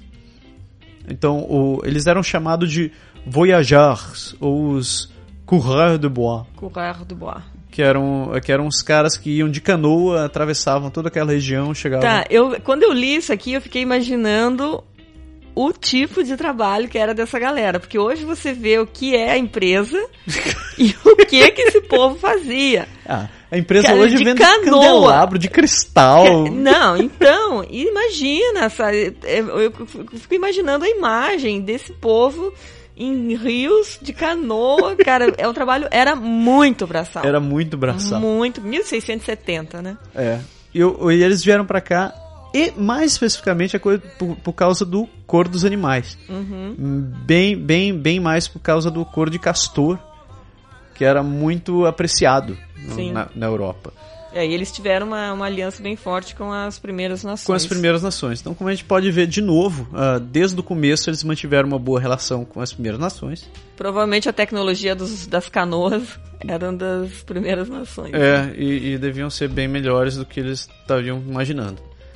O que aconteceu depois disso daí? Bom, enquanto a- o mundo girava do lado de cá, do lado de lá, na Europa, o pau comia. Então, em 1700, ah, teve a grande, eh, começou a guerra entre a França e a Inglaterra. O, o final dessa história você sabe, a Inglaterra ganhou a, ganhou a guerra. E no lado de cá, os ingleses resolveram tomar a- a- a Nova França. A Nova França, que é onde hoje está o Quebec. Então, quando eles chegaram, o- tem inclusive a batalha, a, a batalha retratada em vários museus, ah, tanto no, no, no Royal Ontario Museum em Toronto, você pode ver isso daí, tem várias telas que retratam isso daí, aqui em Quebec também tem. A tomada do, do, do, do, do Quebec, a tomada da Baía de Quebec, que foi, devia ter sido uma, tilha, uma artilharia do cacete. É, aquele- foi a outra coisa que eu acho que foi bem dramática. Era muito navio atirando esta porra. Que foi a Batalha de Plain de Barran. Não, essa foi outra, foi a A tomada, outra? foi a tomada de Wolf. Ah, Mas tá. a, o fim da guerra culminou com a, com a, com a batalha de Prende Abraham, aqui em Quebec, onde hoje tem um grande campo onde a galera fica pegando sol. Sim, que é um parque Que hoje, tem um né? parque lá. Em 1759, ambos os generais dos dois lados morreram durante a batalha. Uhum. O- É, esses dois nomes aqui eu acho que são importantes a gente gravar. Bem lembrado, o nome o general inglês era o general James Wolfe. E o general Francês. francês era o Marquis de Montcalm. Montcalm, que por coincidência ou não ou de propósito, o bairro onde fica o, a Plaine de Abraham é o Montcalm, É, o bairro de Montcalm. que é, é provavelmente em virtude do, do Marquis de Montcalm. Uma curiosidade, para quem não sabe, naquela época os Quebecers não eram chamados de Quebecers Uhum. e quem morava nessa região era chamado de Canadien. Canadiense, exatamente. né? Os caras que são torcedores, que não são torcedores do Canadien de Montreal, que se ferrem nessa altura do campeonato, vocês eram canadienses. A maioria eram católicos e eram provenientes da Nova França. né? Bom, anos depois, depois da chegada dos ingleses, to- toda, toda tomada e colonização daqui, aconteceu o que eles chamam de Quebec Act, em 1774. O que vinha a ser isso daqui? Então, hoje se diz que o Ato de Quebec, né, traduzindo literalmente, foi uma das bases do que hoje se tornou a Constituição canadense. Então, entre, entre, eh, entre hum, as ações que estavam por trás dele, entre os objetivos por trás dele, tinha a melhoria dos direitos para os franco-canadenses. Então, ah, ah, como vocês já viram em outros programas que a gente já comentou, depois da chegada dos ingleses aqui, os franceses não tinham muito direitos. Eles eram meio que renegados dentro das sociedades. Só que aquilo gerava muito conflito dentro do povo, então uma da- eh, foi estabelecido esse ato tentando buscar um equilíbrio entre os lados. Então, entre as coisas que ele defendia era que, por exemplo, a partir daquele momento, com o estabelecimento do ato, existia a liberdade de religião, o direito de ter negócios públicos e o reestabelecimento da lei civil francesa juntamente com o código criminal inglês. Então, como, como você deve lembrar do último programa, uh, isso, isso, são alguns dos valores que existem hoje em dia no, na, na Constituição canadense. Uh, o que rolou nesse meio tempo? Bom, nem tudo eram flores. O pau quebrava, uh, as diferenças eram óbvias. E ao sul daqui, os Estados Unidos estava, estava, estava querendo se libertar da Inglaterra. Então, depois de, de todos aqueles problemas que culminaram com a Guerra Civil dos Estados Unidos, você deve lembrar que eles tiveram problemas com a taxação do, do, dos impostos pela Inglaterra, problemas com o chá, etc e tal. E acarretou no, no, que 40 mil, o que eles chamam de loyalistas, acabaram é, iniciando a, a Revolução Americana. E com isso, o, o, o, um fato muito interessante que vale lembrar é que, por exemplo, o Canadá era inglês. Né? Sim. É, é, é propriedade da Inglaterra. Era da, Ingl é da Inglaterra. E, o, e os americanos estavam exatamente se rebelando contra quem? Contra a Inglaterra. Contra a Inglaterra. então, nessa brincadeira, uh, muitos caras que estavam fugindo da, da, da, da, Revolução Americana, gente que não tinha gostado do, dos rumos que tinham tomado com, com a Revolução, eles acabaram fugindo para o Canadá. Para o Canadá, para Nova Escócia e Quebec. E Nova Escócia e Quebec, que era o lugar mais perto da costa de cá, né? Entre essas pessoas que vieram para cá, existiam muito negros também que, que tinham sido libertados nos Estados Unidos e que buscavam refúgio aqui longe, de, longe da, da, da escravidão que eles viam por lá. Então esses caras acabaram indo parar em Nova Escócia e o governo inglês simpatizante com a situação deles ou não, resolveu dar uma segunda chance para esses caras e os mandou para uma, uma cidade que se chama Freetown, o que hoje é conhecido como o país de Serra Leoa. Na, na, costa, na costa da África. Da, F, da África. Então foram cerca de 3 mil, 3 mil negros americanos, se dá para chamar de negros americanos assim, né? que foram hum, hum, hum transportados pela, pela, pela marinha inglesa para aquela região com a oportunidade de terem uma vida nova. A gente está falando de 1792. Dois. Entre as pessoas que vieram refugiadas para o Canadá estavam holandeses, alemães, ingleses, escandinavos e aborígenes. E de todas as crenças possíveis. Tinham presbiterianos, anglicanos, batistas, metodistas, judeus, católicos, enfim, era uma nação que tinha, tinha como mote de estar aberta a todo mundo. Então, quem quisesse vir, estava convidado a vir. Entre os loyalistas, se você lembrar do último programa, você vai ver que a região de Ontário teve uma, um grande assentamento deles, juntamente com a região de New Brunswick, New Brunswick. e Newfoundland. Então, inclusive, lembra qual foi a. a você não vai lembrar. Ah, hum. Qual foi a capital com mais. Qual foi a, a principal capital fundada por loyalistas? Ah, não vou lembrar. Bah, Bomba pra você. Então, falando Quem? sobre a democracia, né? A gente terminando essa parte sobre a Guerra Civil Americana. O que aconteceu nesse meio tempo? O, o canadense, será que dá pra gente chamar de canadense? Naquela época? É... Talvez, né? Talvez, é. talvez. O canadense ele tava, tava atrás dos seus direitos civis. Então eles buscavam uh, os seus direitos. Eles buscavam uma, uma, uma igualdade na sociedade. Então, a primeira assembleia pública que foi acontecer no Canadá aconteceu em Halifax. A gente está falando de 1758. Né? Isso pouco depois do, pouco antes do ato de Quebec e ainda antes da Guerra Civil nos Estados Unidos. Uh, após isso, a próxima Assembleia só vai acontecer em Príncipe Eduardo. E foi em 1773, um pouco antes da Guerra Civil Americana. E depois a gente só vai ver alguma coisa em New Brunswick, em 1758. 1785. É, 1785, desculpa. É, tudo isso uh, para dizer que aos poucos a, a, a evolução política, a evolução dos direitos das pessoas foi crescendo, mas só em 1791 a gente vai ver o ato, o ato constitucional, onde, entre outras coisas, eles toma, eles aceitaram o nome Canadá finalmente como termo oficial do país. Canadá era constituído basicamente pelas províncias do Atlântico e, o, e as regiões que eram conhecidas como o Upper e o Lower Canada. Canada. O Upper Canada era Ontário. Praticamente Ontário e o Lower, Lower Canada, Canada era é praticamente Quebec. Quebec. Uma das coisas, um- um uma das coisas mais importantes instituídas pelo ato constitucional foi a criação de assembleias legislativas eleitas. Então, a partir daquele momento, ah, começava a ocorrer a eleição dos membros das assembleias. Né? Nesse meio tempo, ah, quando a gente fala, a gente falou agora há pouco sobre negros fugindo dos Estados Unidos, o Canadá foi um, foi um dos países que, que se diz ser um dos primeiros a, a correr atrás da, da libertação de escravos. Então a gente tem que, em 1793, ah, John Sinkle, ele foi um dos primeiros a, a, a abolir a escravidão dentro, da, dentro do Canadá, mais especificamente no Upper Canada, né? Que é a região de Ontário. a região de Ontário.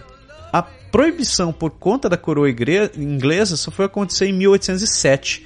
A proibição da compra e venda de escravos somente. Nesse meio tempo, isso ainda era permitido ter sido escravos. A, aboli- a abolição propriamente dita aconteceu só em 1833, Ou seja, mais de 50 anos antes, antes do Brasil. do Brasil. Interessante, hein? Mas não foi antes que os Estados Unidos. Vamos googar? Eu, estou, eu fiquei curioso aqui. Nesse meio tempo, Quando que foi a abolição dos Estados Unidos? a abolição da escravatura nos Estados Unidos. Ah, A abolição, eu acho que foi depois, né? Será? Eu acho que foi logo depois que. Quem assumiu foi o cara do, o cara do Cavanhaque, não foi? Porque eles estavam, eles não estavam subindo pro, pro Canadá. Eles estavam fugindo. É, eles estavam. Fu... Não, mas peraí, já tinha negro liberto nos Estados Unidos que estava querendo vir pra cá. Então vamos ver. O abolicionismo, blá, blá, Estados Unidos, política. blá, Estados Unidos da América. O movimento abolicionista foi formado em 1830 no, no estado Estados norte Unidos. dos Estados Unidos. Em 1831 foi fundada a New England, a New England Anti- Anti-Slavery Society. O movimento tinha as raízes no século XVIII, nasceram todos os estados do norte de Maryland aboliram a escravidão entre 1889 e 1830. 30. Então, mais ou menos. Então foi, eles foram quase 100 anos antes do Brasil 100 anos antes do Brasil e, pouco. pelo- cerca de 50 anos antes que o Canadá. Interessante, né? Cinqu- Por que 50 anos que o Canadá. Ué, porque se, se todos os estados do norte de Maryland aboliram a escravidão entre 1100 1789 e 1830, Ah, ok. e o Canadá só foi abolir oficialmente em 1800. Ah, não, isso é um detalhe interessante. Que quem aboliu a escravidão, na verdade, foi a coroa inglesa. Uhum. Então foi a coroa inglesa que tinha domínio do- sobre o Canadá No Canadá. que proibiu a, a, a escravatura. Hum, hum, vivendo e aprendendo. Falando sobre economia, né, até a gente falou que uma das principais fontes de, de, de riqueza do Canadá era a extração de peles de animais. Exato. Extração é um termo miserável de ser usado. é, né, nossa, cruel, né? Nossa, que medonho. Cruel. Ah, uf, tá louco. Entre outras coisas que, que, que eram base da economia aqui, eram principalmente a agricultura, a pesca e a indústria madeireira, que continuam sendo até hoje. Até né? hoje. Momento curiosidade. Eh, Curiosidade. Você sabia que o milho é uma cultura tipicamente americana? Americana? É, quando eu digo americano das Américas? Ah, das Américas? É. Não. Pois é, os caras só vieram conhecer milho aqui. Aqui? Ah, então é coisa dos. É coisa de índio. Coisa de índio. Ah, Ah, não É é, à toa que a gente tem tanta farinha de, de milho. de também. milho. E, e- e é daí que vem o termo que no Quebec se chama que milho é o quê? Maíz. Blé d'Inde, Ah, bledando. que significa trigo de índio. Trigo de índio. Hum, Olha Curioso, só. né? Ah, Momento curiosidade. Tchau, fechou. Fechou. É, Ainda sobre, sobre em termos da economia, a, extração de animais fez com que o país. A extração de animais, esse Tá, termo continua me incomodando, cara.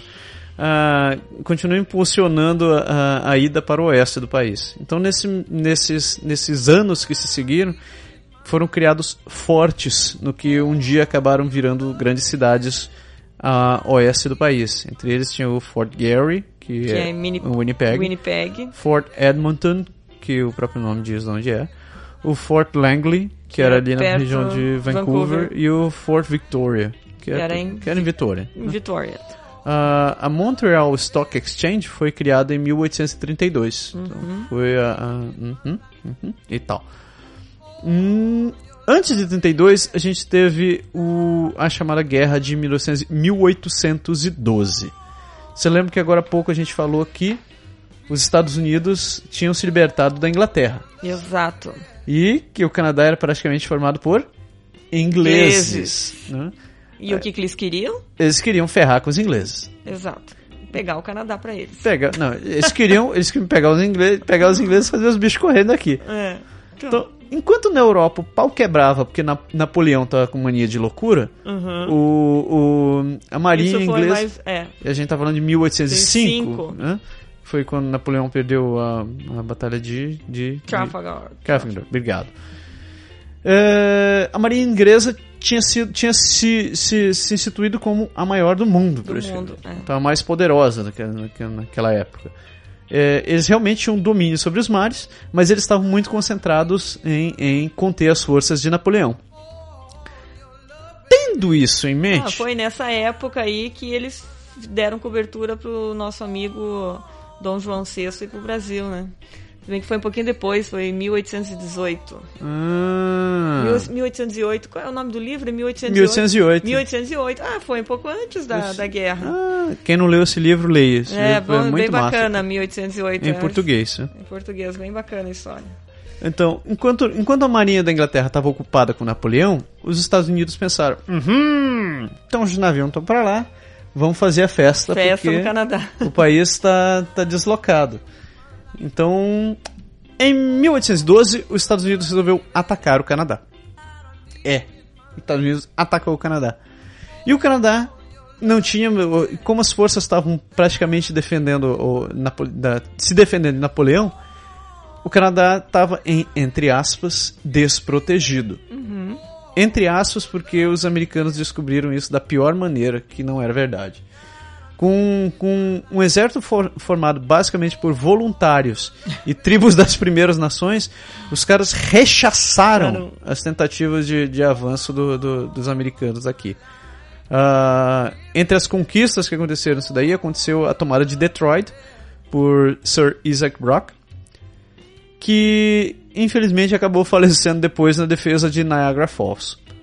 Ah, em 1813 ocorreu a batalha que a gente pode chamar das Termópilas canadenses, onde Charles Calaberry estava com 400, tava com um agrupamento de 460, 460 soldados. e rechaçou 4 mil americanos ali na região de Montreal. Então, eh, os americanos não deixaram por pouco naquela época, invadiram o parlamento de York, York, que, Que hoje é Toronto. hoje é Toronto, e queimaram tudo, né? Meteram o pau em tudo. Os canadenses resolveram eh, retaliar a ação e em 1814 eles invadiram a região de Washington DC, tocaram fogo na Casa Branca e vários outros prédios. Eh, eh, General Robert Nossa, era Ross. bem agradável isso, né? Foi um troço extremamente interessante, se você parar pra pensar que E hoje, nós hoje- somos e é, vizinhos. E, e hoje são todos amigos, né? Muito É, amiguinhos. Coisas bonitinhas. Dá pra pensar se um dia eles amam muito essa coisa. Por conta de todas essas guerras, o governo inglês teve que investir em defesas eh, militares. Então foi por conta disso que acabaram sendo criadas cidadelas militares entre, em Quebec e Hal- Halifax. Halifax. Ah, Halifax também se tornou o principal, como você leva no último programa. Halifax é um dos principais portos secos, ou foi um dos principais portos secos daquela época, ah, já tendo em mente a construção, de, a construção naval acelerada. E por fim, a região de Fort Henry, que hoje é Kingston. Então, a guerra, a guerra, a guerra gera revoluções. É, é engraçado, né, que muitas cidades elas praticamente são formadas por causa dos fortes, né? É. Elas não é em volta das igrejas. É, é, é função- curioso. em, Tinha função, disso. em função dos fortes, É né? porque no Brasil a cidade acaba sendo formada ou ao redor da igreja ou da, ou da pracinha. É, aqui, Ou da aqui, zona. aqui tem muita igreja, Ah. mas eu não vejo a cidade se formando em torno da igreja. Mesmo as cidades que tinham base católica. É. É, Quebec tem ali o centro velho, tem a igreja e É, tal, mas igrejinha. é. Não, é, não parece ser a mesma Sabe o coisa. que, que é? Eu acho que aqui, eh, aqui tinha muito católico. Quando, quando os ingleses vieram pra cá, eles eram, Ah, a maioria era pro- protestante. Protestante, talvez eles tenham. Então ele já tem uma mentalidade diferente, porque a igreja não é quem, quem domina a vida deles, apesar É. de ter um poder, um poder muito interessante. Talvez de- de- Hum. eles mudaram um pouco isso quando misturou um pouco o protestante com o católico. Talvez, É. talvez. O, o período pós o período da, da instituição do Canadá não foi um período muito tranquilo. Então a gente teve entre 1830 e- mi- na, é- na década de 1830 várias rebeli várias reclamações, muita inquietude por conta da, da, da- população. Eles queriam eh, eles queriam uma revolução, eles queriam uma revolução não. Eles queriam tomadas de decisões em relação à democracia que fossem mais rápidas. E estava tudo muito lento. Então, o que aconteceu? Em 1930, ah, depois de muita insatisfação de um grupo dentro da região do Upper e Lower Canada, aconteceram rebeliões na região de Montreal e Toronto. As rebeliões foram contidas e os rebeldes acabaram sendo enforcados, né? Tanto disso. Mas o governo não deixou passar transparente essa, essa, essa revolução e eles entenderam o recado de que tinham que ser feitas mudanças o quanto antes. Então, nesse meio tempo, eh, alguém chamado Lord Durham, Durham resolveu, eh, sugeriu o conceito do governo responsável, o responsible government. Então, eh, ele dizia que a coroa, naquela época era a coroa inglesa quem tomava as decisões, a, a coroa deveria ter o suporte da maioria dos representantes eleitos para governar. Ou seja, ela, ela só poderia ser, eh, ser eleita, ser eleita não, as decisões da coroa só poderiam ser tomadas Tomadas ou aprovadas. se um grupo de, de, de representantes eleitos pelo povo fosse de acordo. É como se fosse uma ponte, né? Porque como a, a, co- a coroa não ficava aqui, É. então a ideia era que tivesse um grupo de representantes aqui. E como esse, esse grupo de representantes estava morando aqui, eles faziam a ponte entre a coroa e a necessidade da região. E eles aprovavam, ajudavam a coroa a aprovar ou desaprovar alguma coisa. Bingo! Uh, apesar do, da- dessa ideia pra frente do, do Lord Durham, ele não parecia ser alguém que entendia muito bem as necessidades do, do, do, do país como um todo. É, eu digo isso porque uma das coisas que ele defendia era que os canadenses todos deveriam adotar a cultura, a religião e o pensamento inglês. Então ele basicamente chegou assim: vocês franceses, shut up and, shut up and suck. Uh, Coisa parecida, né? Ah, como, como consequência desse período do governo responsável, em 1900 1840, olha só esse couro de. é, em 1840 acabou acontecendo a união do Upper e Lower Canada, Canadá. E, E- ficou a província do, do Canadá. Então, o que era dois virou um e o que era um, a gente vai ver daqui a pouco o que vai acontecer. Ah, o primeiro responsável, o primeiro governador, como é que a gente pode chamar? O primeiro líder eleito por um governo responsável, acho que é o melhor termo isso, Isso. foi Louis Hippolyte de La Fontaine. E esse nome aí é importante guardar. Muito, muito, muita atenção nesse nome. Ele foi, ele era um grande defensor dos, dos direitos francófonos também. Por que, por que, que os caras defendem tanto esse negócio francófono nesse guia? Nesse guia. Ah, mas É. eu acho que porque realmente faz parte da história, né? Dizer que realmente, realmente Sim, porque, porque houveram muitas batalhas, re- realmente. O negócio foi. Existiu, apesar de. de, de do Canadá falar mais inglês, o, o- o francês ele está presente de alguma maneira, num percentual menor, mas ele faz parte da história. Então eu acho que eles colocaram o francês no lugar certo. esse, Ah, eu sei quanto mais eu leio esse, me- leio esse livro, mais eu tenho aquela. eh, Me, me vem à cabeça essa piadinha que o americano faz sobre o canadense, dizendo que ele só fala I'm sorry, I'm sorry. Porque esse guia, o que tem de pedido de desculpas nesse guia não é brincadeira. Então, esse, é isso que eu quero. Isso é, é um outro dossiê, mas eu gostaria de conhecer esse lado I'm canadense, esse lado I'm sorry, porque aqui eu não vejo muito esse lado Não, I'm aqui é sorry. o Gilmão Callis, é coisa parecida. Ah, voltamos. voltando, depo- depois do período da rebelião e do- da instituição do governo responsável, do Responsible Government, lembre bem desse nome, aconteceu uh, oficialmente a criação da Confederação Canadense. Então, as províncias de Nova Escócia, New Brunswick e a província do Canadá, que antes era conhecida como Norte e Baixo Canadá, foram as que funda, foram as que fundaram, hum, As que começaram começaram a Confederação, Confederação Canadense. então, entre os anos de 1864 e 1867, a Confederação foi instituída e entre algumas das, das grandes mudanças que foram estabelecidas, ocorreu a separação entre o governo federal e governo provincial. Outra grande mudança que aconteceu foi que, a partir daquele momento, as províncias tinham independência com relação a implementar suas políticas de educação e saúde, entre outras coisas. E para terminar, olha só esse coro de vai e volta. É, aconteceu a separação da província do Canadá. Canadá É, mas dessa vez eles resolveram chamar de Ontário, Ontário e Quebec. e Quebec. Ah, Então, a- então, nessa época, a gente tinha Nova Escócia, New Brunswick, Ontário e Quebec. E Quebec, exato. Quebec. Essas quatro aqui que... Formavam o Dominion of Dominion Canada. of Canada. Uma coisa interessante que vale lembrar é que ah, o Dominion foi estabelecido em 1 de julho de 1867. 67. Essa data é bem importante. É, principalmente porque até 1982, eu não, ó, eu não errei, é 1982, ali um pouco antes das diretas já. Ou foi durante as diretas já? Tô perdido já. Não tenho. Não, não, não, não vamos... É, anyway, não misturando alhos e bugalhos. Foi, foi antes. Em 1982 aconteceu o do- é, era era celebrado, não, até 1982, no dia 1 de julho, todos os anos era ce- celebrado o Dominion, Day. E hoje, a partir daquela data, eles resolveram mudar Para Canada Day. Canada Day. Canada Day. É, então, lembre bem dessa data. 1 de julho continua, só que ela acabou mudando de nome. Exato. Ah, Então, quando nasceu oficialmente o Canadá?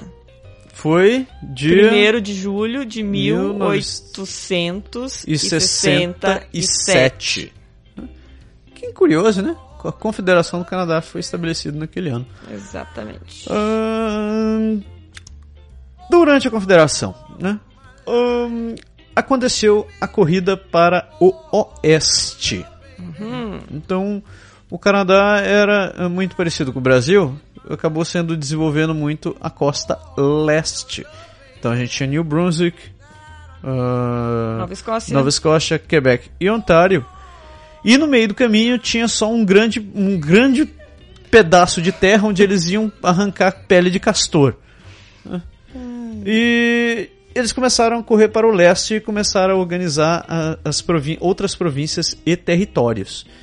Entre um, um desses territórios que estavam sendo reestruturados foi é, existia uma, regi um- um- uma, uma região chamada Fo- Fort Garry que a gente viu agora há pouco, agora há pouco, que era a região de Winnipeg, onde hoje é a cidade de Winnipeg.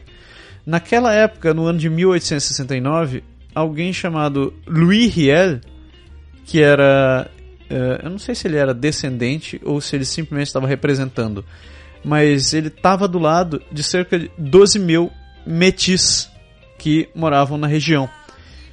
E esses metis se, se sentiram extremamente. hum, hum, hum, qual o termo melhor para você dar aqui? Hum, Emputecidos. Ó, um ótimo termo. É, emputecidos porque o governo simplesmente tirou, é, decidiu que aquela região ia se chamar é, Territórios do Noroeste e, e mu- foda-se o mundo que não se chamo Ramundo. Então ah, o Luiz Real tomou as dores do povo e criou uma revolta popular contra, contra o governo. Ah, não, não, eu não preciso dizer que o governo não gostou muito da história. Eles despacharam, ah, despacharam tropas, tropas de Ottawa em 1870 e o Riel não teve outra escolha a não ser fugir para os Estados Unidos. Né? A região onde ele estava acabou se tornando a província de, De Manitoba. Manitoba. E olha só que interessante, o cara foi, foi eleito representante né, depois dessa história, mas nunca chegou a assumir o posto. Ah, alguns, anos alguns anos depois, em 1875, ele resolveu começar uma nova rebelião em Saskatchewan. Dessa vez o cara foi pego e foi executado por traição. né? Você pode ver que é, você não podia se rebelar muito contra o governo naquela época.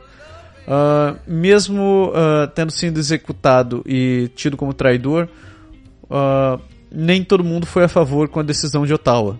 Então, o- de novo, o Quebec acabou sendo, não era muito a favor com isso daí.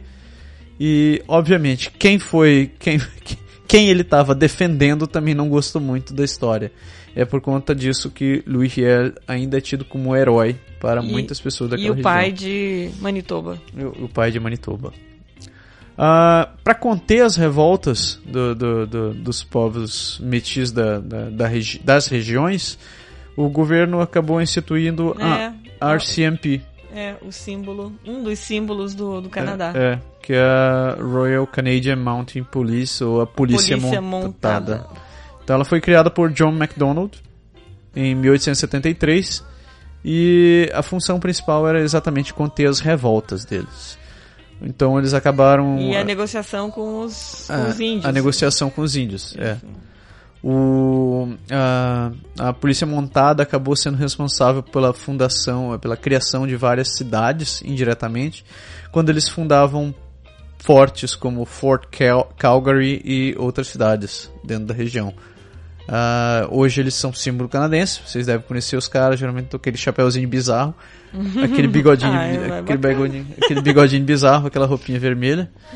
E é, mas a polícia montada é realmente uma grande força de defesa do país e já teve E o muitos quartel- heróis. E o quartel deles é em Regina. O, o quartel-general da RCMP é em Regina, não obstante a curiosidade de ter sido muita revolta por lá, né? Exatamente. Ah, momento de curiosidade número 2. Não se esqueçam desse nome. É, Major General Sam Steele. Foi um dos maiores heróis de guerra ah, do Canadá e ele era da RCMP. Exatamente. Esse cara aqui é importante. Muito importante. Bom, continuando sobre o Oeste, o Canadá queria chegar até o Atlântico. Ah, mas acho que antes eu queria falar que Quem que eu esqueci?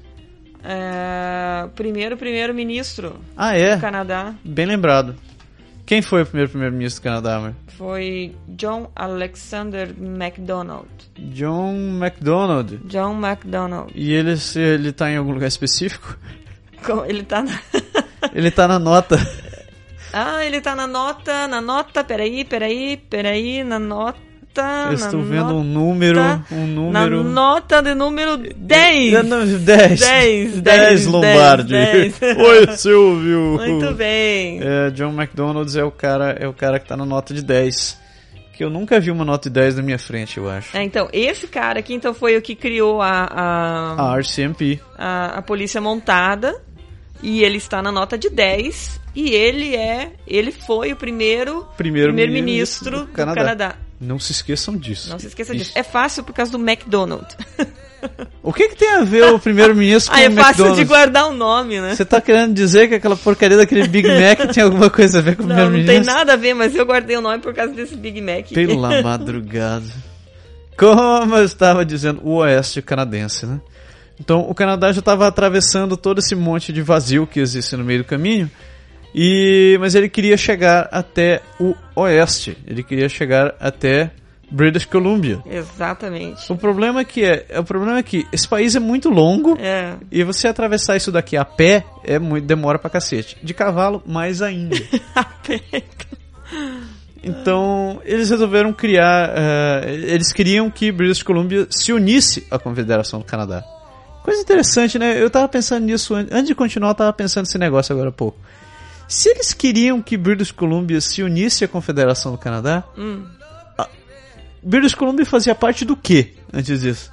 Pois é, o guia não diz, né? Mas. Mas ele fazia. É. British Ele era o que? Era um quê? país? Era uma província isolada? Não existia província. Era, não foi descoberta? Não foi descoberto, a galera morava lá, mano. Tinha um monte de gente que morava ali. Não, eu, na verdade, eu acho que eram várias províncias perdidas ali. Que faziam parte do quê? e eram, faziam parte de nada ainda, e daí começaram a criar um, o- começaram a criar um grupo. Daí, Ah. começa, daí, daí criaram o grupo do, da, a New Fran, da Nova, Nova França, França. daí depois criaram o domínio no Canadá, daí depois eles estavam vendendo o peixe deles. Agora vocês têm que se juntar, gente, tem que se juntar, Ah. gente. Daí eles pegaram quem? Eles pegaram. Aqui tem as datas aqui. Eles pegaram é, Manitoba em 1870, depois é, British Columbia em 1871, depois em 1873 eles pegaram Príncipe Edward, 1880 eles pegaram é, as, é, nona- é, não, o que, que é isso aqui? Article Island.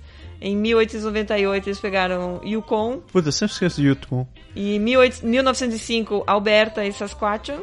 1949, Newfoundland e Labrador. E em 1999, Nunavut. Puta que pariu, Então, é, Nunavut foi- foi fazer parte do país em 1990? 1999. Então, é pra você ver que, que é uma coisa de negociação, entendeu? Então não é. Tá, tá, tá, tá, tá. tá. Né? Pa- pa- para, para, para, para. De novo. Se Nunavut não fazia parte do Canadá, eles faziam parte do quê? É, não, isso a gente não sabe, como eu te falei, não está escrito no guia, né? Eles faziam parte do além? Porque, por exemplo, eu descobri agora há pouco que Newfoundland não fazia parte. Era, uma, era, um, era Newfoundland e era Newfoundland. Era, É, não era, era uma parte de porra nenhuma. ali, era uma entidade. Eram entidades, entendeu? Entidades. Parece que eu tô jogando Não, é- aquele War antigo e tô vendo do Dinka. Não, impre- agora que você falou isso, isso, a impressão que dá assim, o povo, os, os franceses foram chegando, depois chegaram os ingleses, É. daí eles foram meio que dividindo ali o- os territórios, mas ninguém era nada, eram, te- eram, eram territórios ali. E daí Territórios. começou, começaram a, a, a, a, criar um sistema de governo, começou a, a movimentação ali na costa leste, onde eles começaram a criar os atos constitucionais, a criar esquema de democracia e tal. Aham. E daí eles foram juntando, foram criando o sentido de confederação, mas até então eram não era nada. Isso, isso me explica, isso explica muita coisa quando eu começo a olhar para aquele mapa do, do War hoje em dia. E sabe que tem uns países bizarros ali que a gente fica jogando? Ah. Por exemplo, como é que era? É Dudinka. Dudinka. Tem um pedaço de Dudinka e, e, e- e o território de, de sei lá o que. Dudinka é um lugar? Bah, anyway, Bom, a gente anyway. não tá lendo Bom, tudo de qualquer Dudinka. maneira, toda essa galera que, tá, que, que em teoria estava perdida aqui no Canadá, que hoje é o Canadá, uma coisa era certa, ela pertencia A Inglaterra. à Inglaterra. Ah, Então ah, era, então era assim, é como é como se fosse, é, é como se fosse uma no sentido de colônia, não sei se né, cabe esse termo, É. mas era uma propriedade, o que que era naquela época? Era uma propriedade da Inglaterra. Era isso que para a Inglaterra era isso.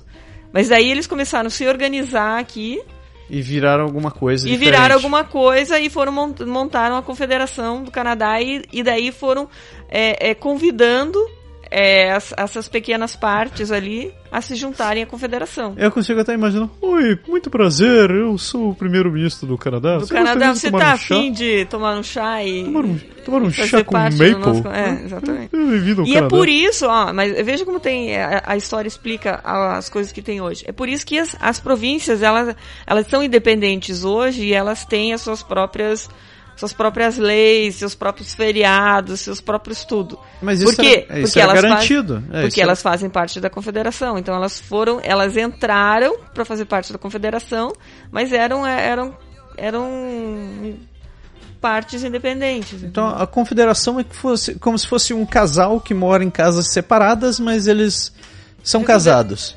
Resolveram morar tudo no mesmo prédio. Cada um mora no seu mundo, apartamento. cada um no seu apartamento. Cada um no seu apartamento. Que coisa linda. É. Exatamente. Canadá. né? Ah, falando OS, como a Confederação queria que British Columbia fizesse parte do, do- do- da, da- Confederação, Ó, olha só, veja como é o poder da negociação. Eu quero, eu Faça quero parte. que você faça parte da confederação. Daí o que, que eles falam para pro Canadá? Perfeito. tá bom, Tá bom. E só que em contrapartida eu quero que me dê joias novas. me não? dê joias novas. Mas eu, na verdade, como joias naquela época para eles não era tão importante, na verdade eu quero que vocês construam uma estrada de ferro. Pô, uma coisa simples, uma estrada de Simples. ferro. né? Porque eu preciso visitá-los. Sim. Então, construam eu uma, quero- uma estrada de ferro É, que, me, quero- que quero- ligue British Columbia A, A Quebec. Ah, que, A que coisa, coisa meiga. Eu quero sair de Quebec, quero sair aqui de British Columbia e tomar um chá em É, Toronto. Em Toronto, Tá exatamente. bom, vamos construir uma estrada de ferro. E assim eles fizeram, né? Então, trouxeram. Quem que ele trouxe pra trabalhar, né? Qual a, melhor- qual a mão de obra Quem? mais barata e mais Quem? utilizada do mundo? Quem? Do mundo, quem? Naquela época ainda, imagine, cara. Naquela época, se a Se gente tá- hoje é barata. Se hoje é barato, a gente tá falando dos 150 anos atrás, eles trouxeram milhões. Não, milhões não. né? Não, trouxeram muito. milhares de chineses Chineses. para trabalhar aqui, cara. Não só chineses, mas vários europeus, especialmente É, os mas os, escandinavos. os né? primeiros foram os chineses. né? Os primeiros foram os chineses. E construíram uma estrada de ferro que liga a costa, o Atlântico ao Pacífico, né? Que é a Canadian Railroad. E, e ela foi é, finalizada, né? Entregue em novembro, 7 de novembro Em de 1885, 85. três anos antes da abolição de escravatura do Brasil. Exatamente. Nossa, já tinha uma estrada de Uma ferro. estrada de ferro que atravessava o país de um lado a outro. Caraca, e lá ainda tava na época dos quilombos. É, não, mas não venha, não, não- exageremos. O Brasil teve grandes, grandes, grandes é, revolucionários industriais que queriam ganhar muito dinheiro. Entre um deles foi o, o, o, o, o, o cara da nota de, de, de, de, de um barão. Ah, o Castelo. Branco? Não, não, do Castelo Barão? Branco. Do Barão, barão. Castelo Branco. Não, quem era o barão de Mauá? Não era o cara da, da, da nota de, de um barão? Não, Barão, acho que é Castelo Branco. Sério? Não era o Careca, assim? Era o, care, o careca? Não o é Castelo, Branco? é, podemos procurar. Ele não era o barão de Aí. Quem era o barão de Mauá? Agora Ah, tá é? perdido. Eu achava Ah, que ele tava na, na Não, nota o Barão de Mauá, não, eu acho que esse cara não foi na nota, não. Será não? Peraí. Não de um barão. Ah, não, ele não tava mesmo, cara. Ele, na, ele deu Evangelho da Sorte. Ah, é verdade. É Castelo Branco? Não, era Quem que Castelo é? Branco. É? Olha aí, ó. É, você brincava mais com dinheiro que eu. É. Anyway, ah, mas então, o É Brasil teve grandes é, industriais. é, isso fez, é, foi muito forte na minha infância. Tô vendo. Ah, você vê aqui, que... ó, mas tem mais um nome aqui bem, bem importante pra gente conhecer, Quem? que foi o Messier que que liderou essa essa construção da Ah, é. Quem foi o cara que... foi o Donald Smith. Foi o Lorde de Strathcona. É. É isso da- Strathcona. Isso daí. Ah, ah, é, antes que eu me esqueça, com, com, tra- com essa trazida do bando chinês e, e- e europeu pra cá, ah, obviamente nem tudo foram flores. E naquela época eles acabaram instituindo o tal do head tax, Head tax. que era um imposto onde os chineses ou qualquer estrangeiro tinha que pagar para poder é, andar pelo país. Pois é. Que Bom, a gente tem que pagar pra entrar aqui. A gente tem que pagar para entrar, mas não era um imposto, né? É, é, Será que a gente vai ser, vão se desculpar também? Porque eles se Não sei. desculparam, né? Não sei, porque na prática essa grana que a gente investiu aqui na imigração a gente podia ter ressarcido, sabia? Você não sabia, certo? Ah, eu também Como- fui descobrir tarde demais. Mas é. como tarde? Eu quero ressarcimento. Não, agora é tarde, minha querida. Você ferrou. O Quebec te dá direito a pedir parte do que você investiu pra poder Ah, mas eu acho cá. que a gente sabia. É, Mas- e a gente deixou passar. É, Puta, tá sobrando dinheiro nessa Tá. desgraça, pelo amor de Deus. Tá, vamos deixar isso pra um outro Ah, dossiê então, também. é, vamos indo pra frente. Depois da construção da- das estradas de ferros, o Canadá, o Canadá começou a ganhar milhões de dinheiro. Tudo estava indo muito bem no país e estava indo de vento em popa. Entre os anos de 1890 e, mil, e o começo dos anos 1900, cerca de um milhão, um milhão Um de milhão. ingleses e um milhão de americanos imigraram para o Canadá.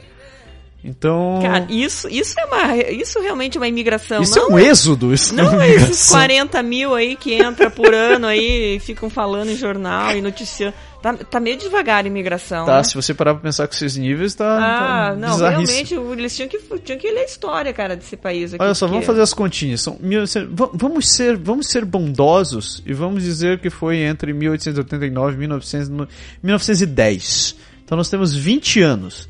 20 anos nós tivemos 2 milhões de pessoas entrando. Ah, Cara, é gente pra cacete! é muita gente. Nossa, ima- imagine o caos, né? Eu acho que não, porque naquele tempo tinha tanto nada aqui Tanto que na- qualquer gente que Aquele entrava- tempo? Ah, Aquele tempo, é, que as coisas mudaram pra cacete. Ah, entre esses anos também foi eleito o primeiro primeiro-ministro francês. francês. Que foi, lembra desse nome, vou, vou falar bem devagar. Sir Wilfrid, Wilfrid Laurier. É o cara da nota de 5 pilas. Se você, pila. você não vê a de 5, que tá que nem eu que só anda com moedinha de 2, é o Wilfrid Laurier da nota de 5. Então nós já temos duas, duas notinhas com, os, Com primeiros ministros. com primeiro, com gente importante aí. Então a gente tem a de 5 com o Wilfrid Laurier, Laurier. e a nota de 10 com John, John MacDonald. MacDonald. Quem foi John MacDonald de novo? Hã? Foi o primeiro-ministro do Canadá. É, isso, o primeiro primeiro-ministro do primeiro Canadá. primeiro-ministro do Canadá. Ah, além desses 2 milhões de, de, de ingleses e americanos que vieram pra cá, a gente teve cerca de 170 mil ucranianos. Ucranianos. Então tem bastante ucraniano na costa oeste. Bastante na costa oeste. E ali, principalmente na província de Manitoba também. Ah, tem cerca de 115 mil poloneses também vieram. Além de milhares de alemães, franceses, noruegueses, suíços e um, mais uma galera que foi toda pro lado de lá. Principalmente fugindo do- do- da, da penúria da vida na Europa. E pra inaugurar a, a estrada de trem, né? Trilho de trem aí. Todo mundo queria andar de trem, né? Coitado. Quatro dias, mais ou menos, né? Quatro dias pra atravessar de trem. Hoje, né? Hoje. Naquele tempo, eu acho Ah, que... é verdade, tem uma pequena diferença aqui. Maria fuma. É, eu tô até vendo a foto aqui, o negócio. É, mas eles devem ter reformado já várias vezes esse- essa estrada aqui, né? Bom, mas digamos que seja uma semana, né? Uma semana de trem Nossa, não é nada. tudo né? de madeira antes. Tudo. Vamos... Como tudo de madeira? A Olha aqui, locomotiva, né? Não, as pontes. As as pontes de madeira. Cacete, é Ah. verdade. Ai, a vida é muito romântica. Ah, Então vamos prosseguir. nós chegamos num período, no período em que o mundo começou a se tornar um lugar muito pequeno. né? Estamos falando da Primeira Guerra Mundial. O Canadá sempre teve presente em várias guerras do mundo, sempre querendo fazer o papel do bom vizinho ou ajudando quem precisa. Onde o quem precisa sempre é o lado de quem estava ganhando. né? Ah, o Canadá acabou participando da, da, da, da guerra na África do Sul entre 1999 e 1902, também conhecido como Guerra de Boer. Ah, a gente- o, o Canadá enviou cerca de 7 mil voluntários, dos quais, infelizmente, 260 vieram a falecer. Faleceu. Ahn, além disso, depois que eh, a Alemanha atacou a Bélgica e a França em 1914 e oficialmente começou a Primeira Grande Guerra do Mundo, o, canadense, o Canadá resolveu eh, participar ativamente e eh, proteger as nações europeias.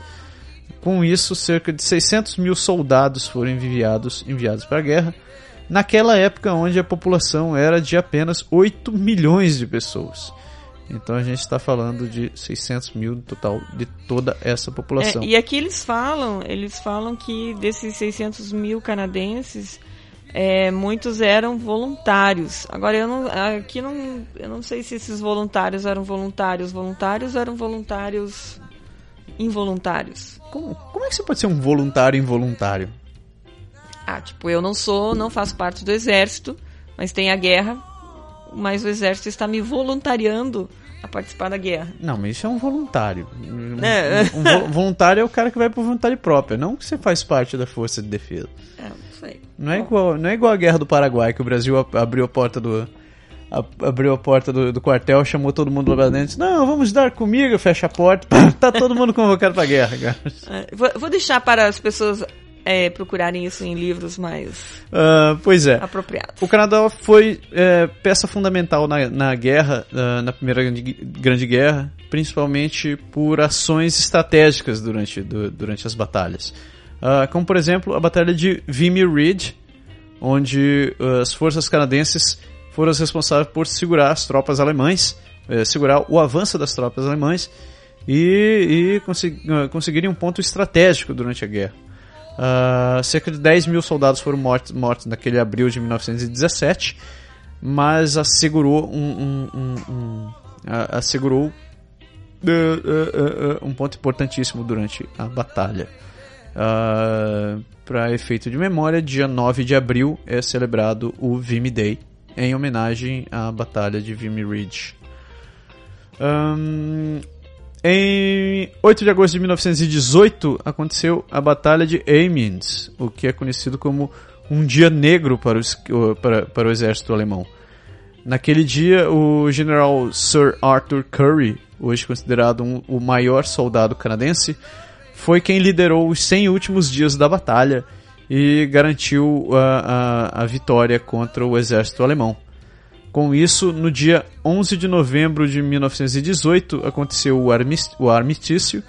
A Alemanha foi desarmada e, e com saldo, e no final do saldo, o Canadá teve cerca de 60 mil mortos, mais 170 mil feridos.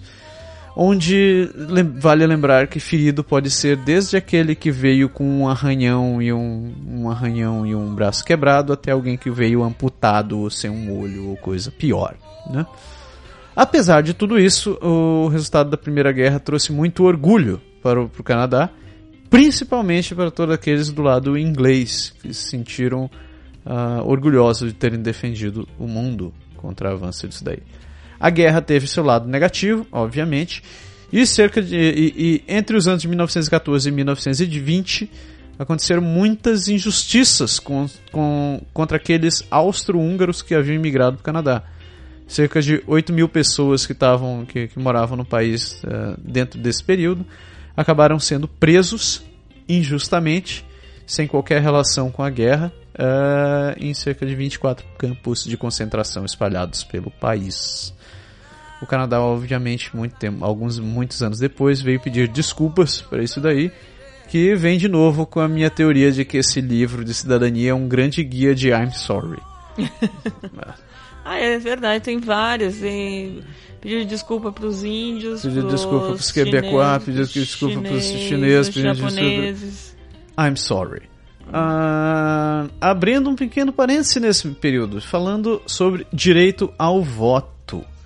Uh, a gente falou que as pessoas começaram que, com, com, desde a época da implementação da, da, da como é que chama aquilo ali? do governo responsável as pessoas começaram a ter o direito de escolher seus representantes. Uhum. Apesar disso, nem todo mundo tinha o direito, direito ao voto. Direito a voto. Uh, quem tinha direito a votar era basicamente donos de propriedade, brancos, brancos e homens. Homens apenas. adultos. A gente está falando da época da Confederação, ou seja, 1860 e alguma coisa.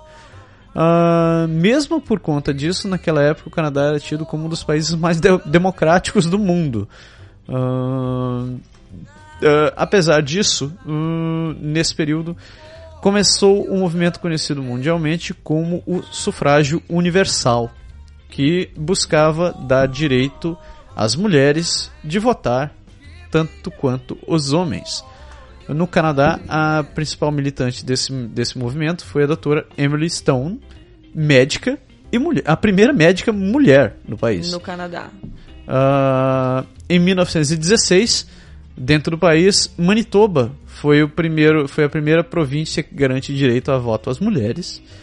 Seguido de 1917, quando o, o, o, o voto federal foi autorizado por Ottawa para mulheres enfermeiras em campo de batalha. Agora pense você, você é enfermeira, está no campo de batalha e você tem direito de votar. Quanta vantagem! É, qual, foi, qual, foi, a, qual foi a teoria para fazer isso? Eu sei lá, a chance é... de que você ia morrer e não ia precisar votar, provavelmente. Uhum. Sei Estranho lá. Estranho esse negócio. Uh, anyway, isso algum tempo depois acabou dando direito, uh, acabou se estendendo e parentes de homens que estavam em guerra, uh, parentes, peraí, parentes no Canadá de homens que estavam em guerra tiver, tinham também direito a voto. Né? Isso já poderia fazer um pouco mais de sentido, né? Uhum. Afinal de contas, se, por exemplo, você é mãe, seu filho está lutando na Europa. Você vai lutar contra. Vai votar contra o governo, mas. Você vai votar contra o governo, vai entender. Até 1918, a maioria das mulheres com mais de 21 anos eram, eh, já eram votantes no país. Ah, um outro momento muito importante para a história das mulheres, as conquistas das mulheres no Canadá foi em 1921, quando Agnes MacPhail, uma fazendeira e professora, se tornou a primeira oficial da polícia montada, polícia montada. no Canadá. Momento curiosidade número 3. Sabe como eram conhecidas as enfermeiras canadenses? Sim. Como? Bluebirds. Bluebirds, os passarinhos azuis. Passarinhos azuis. Porque elas eram. Elas usavam aquele uniforme azulzinho. Ah, azulzinho claro. Azul é. calcinha. Hum. Uhum. Ah, finalmente, momento de curiosidade número 4, emendando meu número 3. Uh, dia 11 de novembro é celebrado no Canadá o Remembrance Day, Exatamente. que é o dia do souvenir no Quebec. Souvenir do Quebec. O dia da lembrança.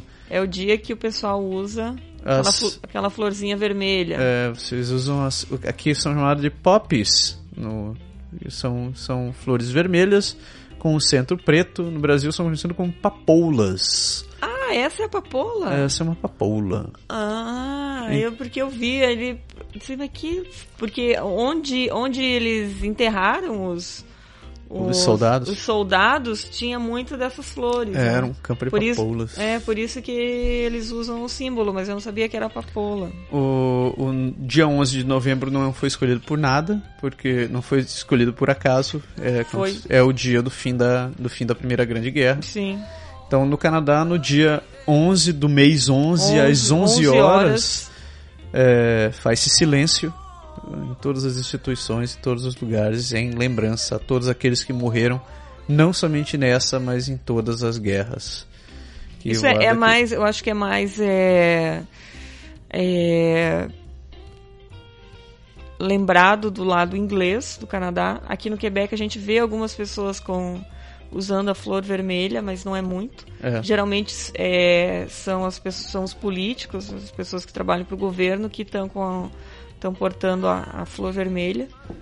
Mas alguns, geralmente, pelo menos o que eu vejo são são pessoas são, pelo menos no meu trabalho são anglófonos que portam a, a O, florzinha. o Remembrance Day, durante o Remembrance Day existe um. ah, ah, durante a guerra existia um médico que escreveu um poema chamado Flanders Fields, que hoje deve ser o poema mais recitado durante, durante o, o- o Remembrance Day. Que eu não vou ler aqui pra vocês, primeiro porque é muito triste, e o segundo porque eu não traduzi ele. Mas é, é um poema que fala sobre.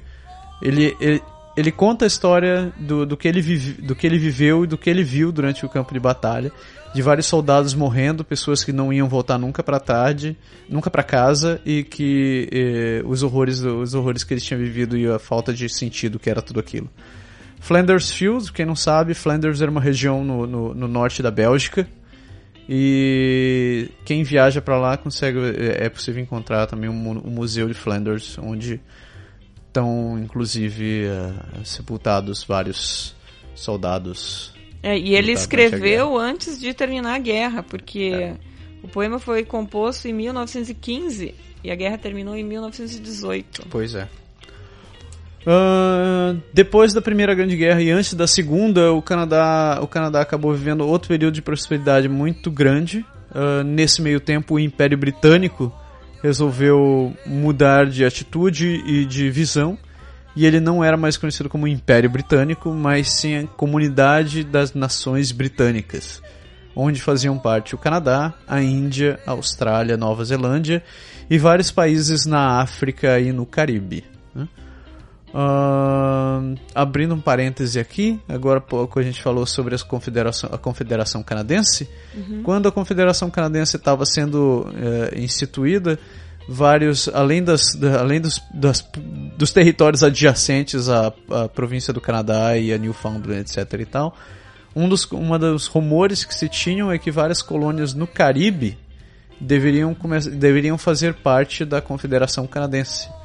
Ah, acabou que várias, esses, nenhum desses países acabou se juntando à Confederação Canadense, mas as relações são eh, relações que o Canadá tem ainda hoje com esses países são muito grandes e, e é por isso que a gente consegue comprar vários produtos, eh, várias frutas e legumes por É, preços se mais deram mal, estão falando espanhol agora. Hum, é, my feel- my Vão ter que aprender feelings. inglês.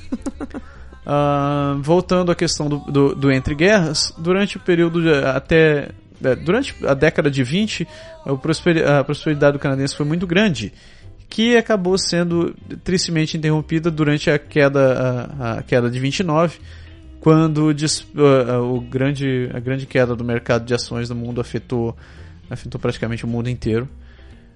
O período esse que a gente conhece como a Grande Depressão. É, em cerca de 1900, é, por, por em torno de 1936, 33, a taxa de desemprego do país era de mais ou menos 27%. Caraca, 27%. Então pense em toda essa galera desempregada naquela época, não deve ter sido muito interessante.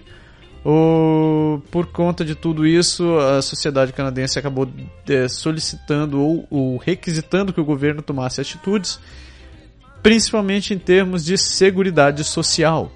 Então foram pedidos feitos, uh, entre os pedidos que eram mais, mais solicitados era a questão de um sistema de aposentadoria mais, mais justo, ou pelo menos um sistema de aposentadoria que existisse, semanas com horas mais padronizadas, porque naquele tempo você trabalhava 60, 70 horas por semana e dane-se você.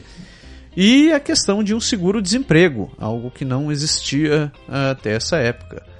O, o, governo canadense acabou, acabou reagindo, criando o Banco do Canadá, buscando um, um, um fundo de estabilidade no mercado.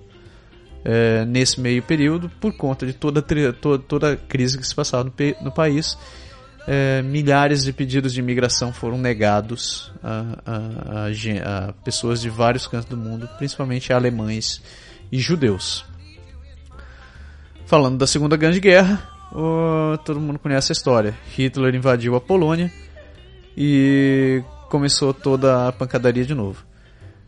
É, Para a Segunda Guerra, o, o Canadá destacou mais de um milhão de canadenses e Newfoundlanders Lembra que eu falei agora há pouco? Newfoundland uhum. não era para o Canadá? Uhum. Pois é. é. Desse total de um milhão, de, de, mais de um milhão, 44 mil voltaram mortos. Ou quando voltaram. Ah, é porque Newfoundland entrou na Confederação em 1949. É, é. E a Segunda Guerra começou em 1939. 39. O, o, Canadá, o Canadá foi responsável por grande é, duas das principais forças que o Canadá foi foi foi ah, foi presente foi a Força Aérea Canadense e a, e a Marinha Canadense. A Marinha Canadense terminou a guerra como sendo a terceira maior frota do, do, do, dos aliados. E a Força Aérea Canadense tinha se destacado mais de 130 mil soldados treinados para essa área. É, o Canadá naquela época, a Força Aérea Canadense era o maior entre os países da, da, da comunidade inglesa que tinham mandado uh, forças aéreas para lá. Uh, do lado, do, do, do lado do, da, da Europa, durante o dia D, no dia 6 de junho de 44, a invasão da, da, da Normandia pôde contar com uma força maciça de, de soldados canadenses. Cerca de 15 mil dos soldados que desembarcaram na, na praia da Normandia eram canadenses. Mais de um décimo dos soldados que estavam que, que desembarcaram naquela época. O Canadá também foi responsável pela liberação, pela, pela libertação da Holanda, que hoje em dia representa um dos, um, um, dos grandes feriados, não, um dos grandes eventos da primavera. Se você viaja para Ottawa, todos os anos existe o Festival das Tulipas, que cujas flores são presentes da coroa real holandesa em retribuição a, a, ao, ao exército fran, uh, francês, não, ao exército canadense ter salvo as princesas da, da, da Holanda durante o período de ocupação nazista. Para fechar, no lado do Pacífico, o, o Canadá também teve, foi muito atuante durante a guerra Uh, o Canadá foi, foi, foi responsável pela defesa de Hong Kong contra o Japão, onde infelizmente eles perderam. É, em contrapartida, o Japão também atacou o, o, Canadá durante aquela época. Ele, uh, um dos, alguns dos pontos de ataque do Japão no, no, no aqui no continente foram uh, faróis em Vancouver. Eles enviaram também balões incendiários para todas as províncias da, das prairies, das prairies e tor torturaram centenas de soldados que foram capturados durante a Batalha de Hong Kong. Uh, com o final da guerra, os, os canadenses tinham, é, foram tremendamente rechaçaram a atividade, os japoneses que existiam por aqui. Todos os japoneses que viviam em território canadense foram deslo deslocados para campos de concentração é, as vendas e foram todas as propriedades que eles tinham por aqui foram vendidas sem qualquer direito à Nossa. instituição. Cara, é... É, o governo do Canadá também pediu desculpas e compensou essas, é, essa população em 1988. E oito. Novamente, mais um pedido de I'm sorry do governo do Canadá. É isso aí. e com isso a gente termina esse maciço capítulo, sobre a Capítulo história do Canadá. História do Canadá. Eu estou sem voz, eu estou sentindo Eu já comecei coisa. sem voz agora. Eu estou sentindo algo sangrando dentro da minha garganta, deve ser a minha garganta indo pro pau. Ah, a gente espera que vocês tenham entendido, ou pelo menos acompanhado, pelo menos ficar acordados dentro desse período. Porque a história do Canadá é realmente. É longa, não. Ela é a muito gente- mais longa do que é. isso. É, e, é, e é difícil a gente fazer um programa em, em- com um curto espaço de tempo e porque é muita informação e A gente não tem tá- como cortar, né? Porque senão você perde o contexto. A gente passou só 500 anos de história aqui em uma hora. Mais Foi- de uma hora, eu acho. Mais tá- de uma hora, eu tô, tô- tô delirando já. Ah, espero que vocês tenham gostado. O, o- quem tiver a intenção de, assistir, de saber mais sobre a história do Canadá e não tiver muito tempo ou quiser procurar uma linguagem eh, não tão estúpida quanto a que a gente utilizou, mas um, um tanto quanto simples, existe um livro chamado A História do Canadá for Dummies, que eu não comprei, mas já andei folheando ele milhares de vezes na, na, na livraria e o livro é muito bacana. Quem quiser, vá atrás desse livro, é da- daquela série For Dummies e, parece, e, e é realmente muito interessante até onde eu consegui lê-lo. Pra semana que vem a gente termina essa série e a gente vai falar sobre. Esse vai ser porrada. Vocês, Vão, Porrada. vocês vão saber sobre o sistema de governo do Canadá, o sistema de justiça do Canadá e a gente termina com o Canadá hoje em dia. Hoje em dia, o Canadá moderno. O Canadá moderno. Espero que Economia, vocês... ah, símbolos. A gente não falou dos símbolos, né? Você- O que que você precisa saber desse símbolo? A gente não falou dos símbolos. Você não sabe que o esporte do Canadá é o hockey? Ah, que a bandeira sei. do Canadá é aquela vermelha e branca com a florzinha no meio do caminho? Sim. E que o símbolo do Canadá É, é, o lá- urso pardo? É, pois é, essa aí é pegadinha. Ah, Essa é pegadinha. Mas a gente pode falar rapidinho no último programa. Exato. Chega! Chega, Então, chega por hoje. Pra quem tá ouvindo esse programa, a gente deseja uma excelente semana. Semana. Vão, vão secar o ouvido agora, que eu sei que deve estar sangrando. e não batam na gente, tá bom? Tá bom. Uma Até ótima semana pra próxima. todo mundo. Até Mais um Pode, Pode deixar. deixar. Tchau. Give me all your love, baby.